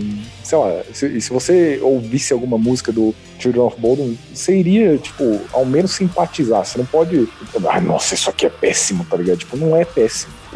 Ou, sei lá, é, é muito chiclete, mas, tipo, esse era o poder do Alex, tipo, ele fazia, tipo, metal extremo ainda ser um pouco o chiclete. Death Metal Melodic é um gênero que costuma ter muita banda genérica e, tipo, mesmo tendo muita banda genérica, tu não conseguiu ver nada parecido com o que o Tiro Fumado soava. que Foda. Não, então, é esse outro ponto, tipo, o- os três primeiros ah, álbuns do Children of Bodom, é, se, se você ouve Melodeath hoje e você fala pra mim, tipo, ah, o gênero soa genérico, soa genérico porque os caras estão tentando imitar esses três álbuns. Sim, E sim.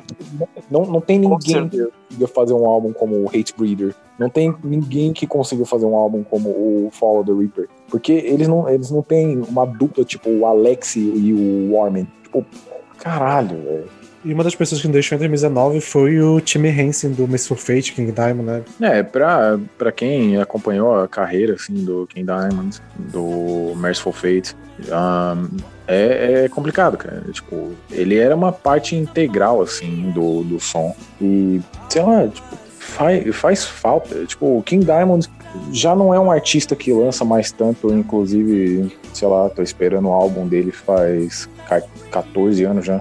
E dói pensar que uma parte integral de dois dos principais projetos assim que fizeram meu gosto foi embora. E isso é complicado. É, é, é foda. É, é, tipo assim, sempre que morre alguém que, que meio que deu o formato ao seu gosto musical, você fica tipo. É um baque, querendo ou não, tá ligado? Bem, é, ainda nesse clima meio bad, né? A gente pode também aproveitar um, de falar da morte de uma das figuras mais importantes para a música brasileira e que a gente já fez um episódio especificamente falando sobre ele, mas é que a gente não pode deixar de citar que 2019 também foi o ano que nos deixou o André Matos, né, cara? E porra. É, tipo, eu não vou, eu não, nem vou falar tanto porque eu já falei bastante no episódio, então vou deixar os meninos que não participaram se quiserem falar alguma coisa, série mais, mas cara, foi a, a morte que eu mais senti assim de dentro do metal, assim, de longe, na moral. Cara, de longe, mano, de longe porra, eu fiquei uma semana cabisbaixo, tá ligado? E, porra, meu, André Matos foi o, o vocalista favorito da minha vida e, cara, sei lá, não vou falar muito, porque senão eu vou começar a chorar aqui também. porra, meu, o significado é. do cara pra, pro metal aqui no Brasil, porra, todo qualquer, qualquer cidadão, qualquer pessoa aqui gosta de metal e que é brasileiro, em algum momento esse cara teve uma importância na tua vida, tá ligado? Então eu, tipo, porra, velho, ainda mais eu que sou, acompanhei, sempre acompanhei a carreira dele, era fã, tá ligado? Porra, é, é, é muito triste. até hoje continua sendo difícil falar sobre, tá ligado? Ah, cara, é foda, é, é complicado. Foi um baque pra mim também, tipo. Na verdade, eu acho que eu, eu nem, nem eu lidei com a morte dele meio que não aceitando, sabe? Tipo, na minha cabeça ele tá morando na Suécia com a esposa dele ainda e só Cara, aposentou do neto, tá ligado? Sim, mano, sim, pa lá, parece é, muito, tá ligado? Eu, eu, eu lidei com a morte dele assim, porque foi tão do nada, foi tão. Ele era tão, tão novo e, sei lá. A forma que eu achei de lidar com a morte dele foi isso. Sei lá, na minha cabeça ele ainda tá num, vilarejozinho lá na, no meio da Suécia e tá suave e tá, tá tranquilo, tá ligado? Mas. Eu, eu acho que é isso pra mim também. É tipo, mais que eu não acompanhe assim tanto o trabalho do cara, tipo, eu, eu reconheço a importância. Tipo, tem dois, três CDs dele que, tipo, eu basicamente amo. É o Holy Lands, o, o Ritual e o, o, o. O, primeiro do Angra eu não, não amo, mas. Angels Cry, é isso mesmo. Ah, Angels Cry. E, tipo, sei lá, eu entendo a importância, mas, tipo, quando eu lia uh, que ele morreu, assim, tipo. Eu, eu, meio que não aceitei, até hoje eu meio que não aceito. E, sei lá, a, a minha, a minha cabeça só trabalha com, tipo, né, ele não morreu, ele, ele só, sei lá, ele, ele sumiu da mídia, só isso. Não... É, tipo, uhum, é. foi sei lá, daqui, um, daqui, um, daqui uns dois anos ele volta com uma banda nova, tá ligado? É, tipo, vai, dizer, vai dizer que não, não aparece aí, tá ligado? Ah, ninguém precisa entrevistar ele, ninguém precisa, tipo, falar nada pra ele. Ele é o André Matos, ele é uma lenda, tá ligado? Então, tipo, deixa ele lá quieto, ele tá de boa no lugar é, dele. É. Toda vez, mano, que a gente para pra pensar nesse episódio, tipo, eu como ouvinte na época do, do VNR, tipo, sei lá, ouvia Carol ler na época apenas Carol, a Gabi, o Sander, tipo, refletindo assim, tipo, sei lá, não, não, não aceito até hoje. Foda, cara.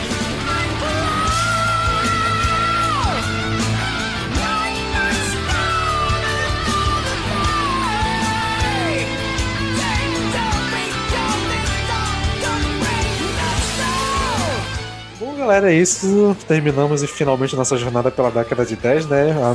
Aqui, pra muita gente, inclusive pra gente, é a melhor década de, na música, né? No metal, pelo menos. Se vocês gostaram desse formato, comentei que se pode dar uma volta por década de, de 2000, né? No 90, a gente vai descendo, se vocês quiserem, tá? Talvez a gente faça, porque é episódio tranquilo de gravar, né? Não precisa estudar nem nada. E, novamente, redes sociais, VNE arroba podcast, tanto no Instagram, no Twitter, no Facebook, YouTube, canal Vinho na Estante, né? É, a gente tá gravando esse episódio antes da. muito antes, então não sei se vai ter coisa nova no YouTube até lá, mas qualquer coisa cola lá, é nóis. E é isso, para finalizar o episódio, eu vou deixar vocês com a música do Sol The Sun, né? A banda que eu morri elogiando. E fiquem agora com Firelights.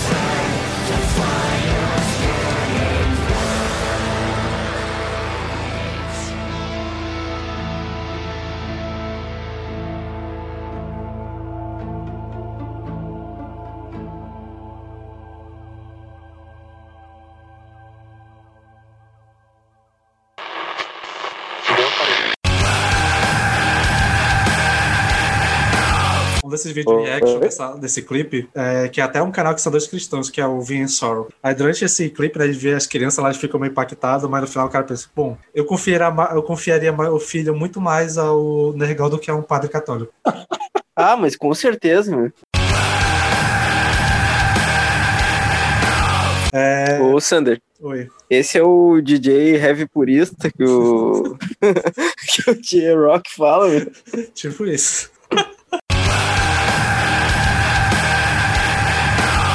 Cara, eu lembrei do último episódio de, de Aí. década que o Lucas falou paia, né? Alguém morreu paia, Paia, né? né?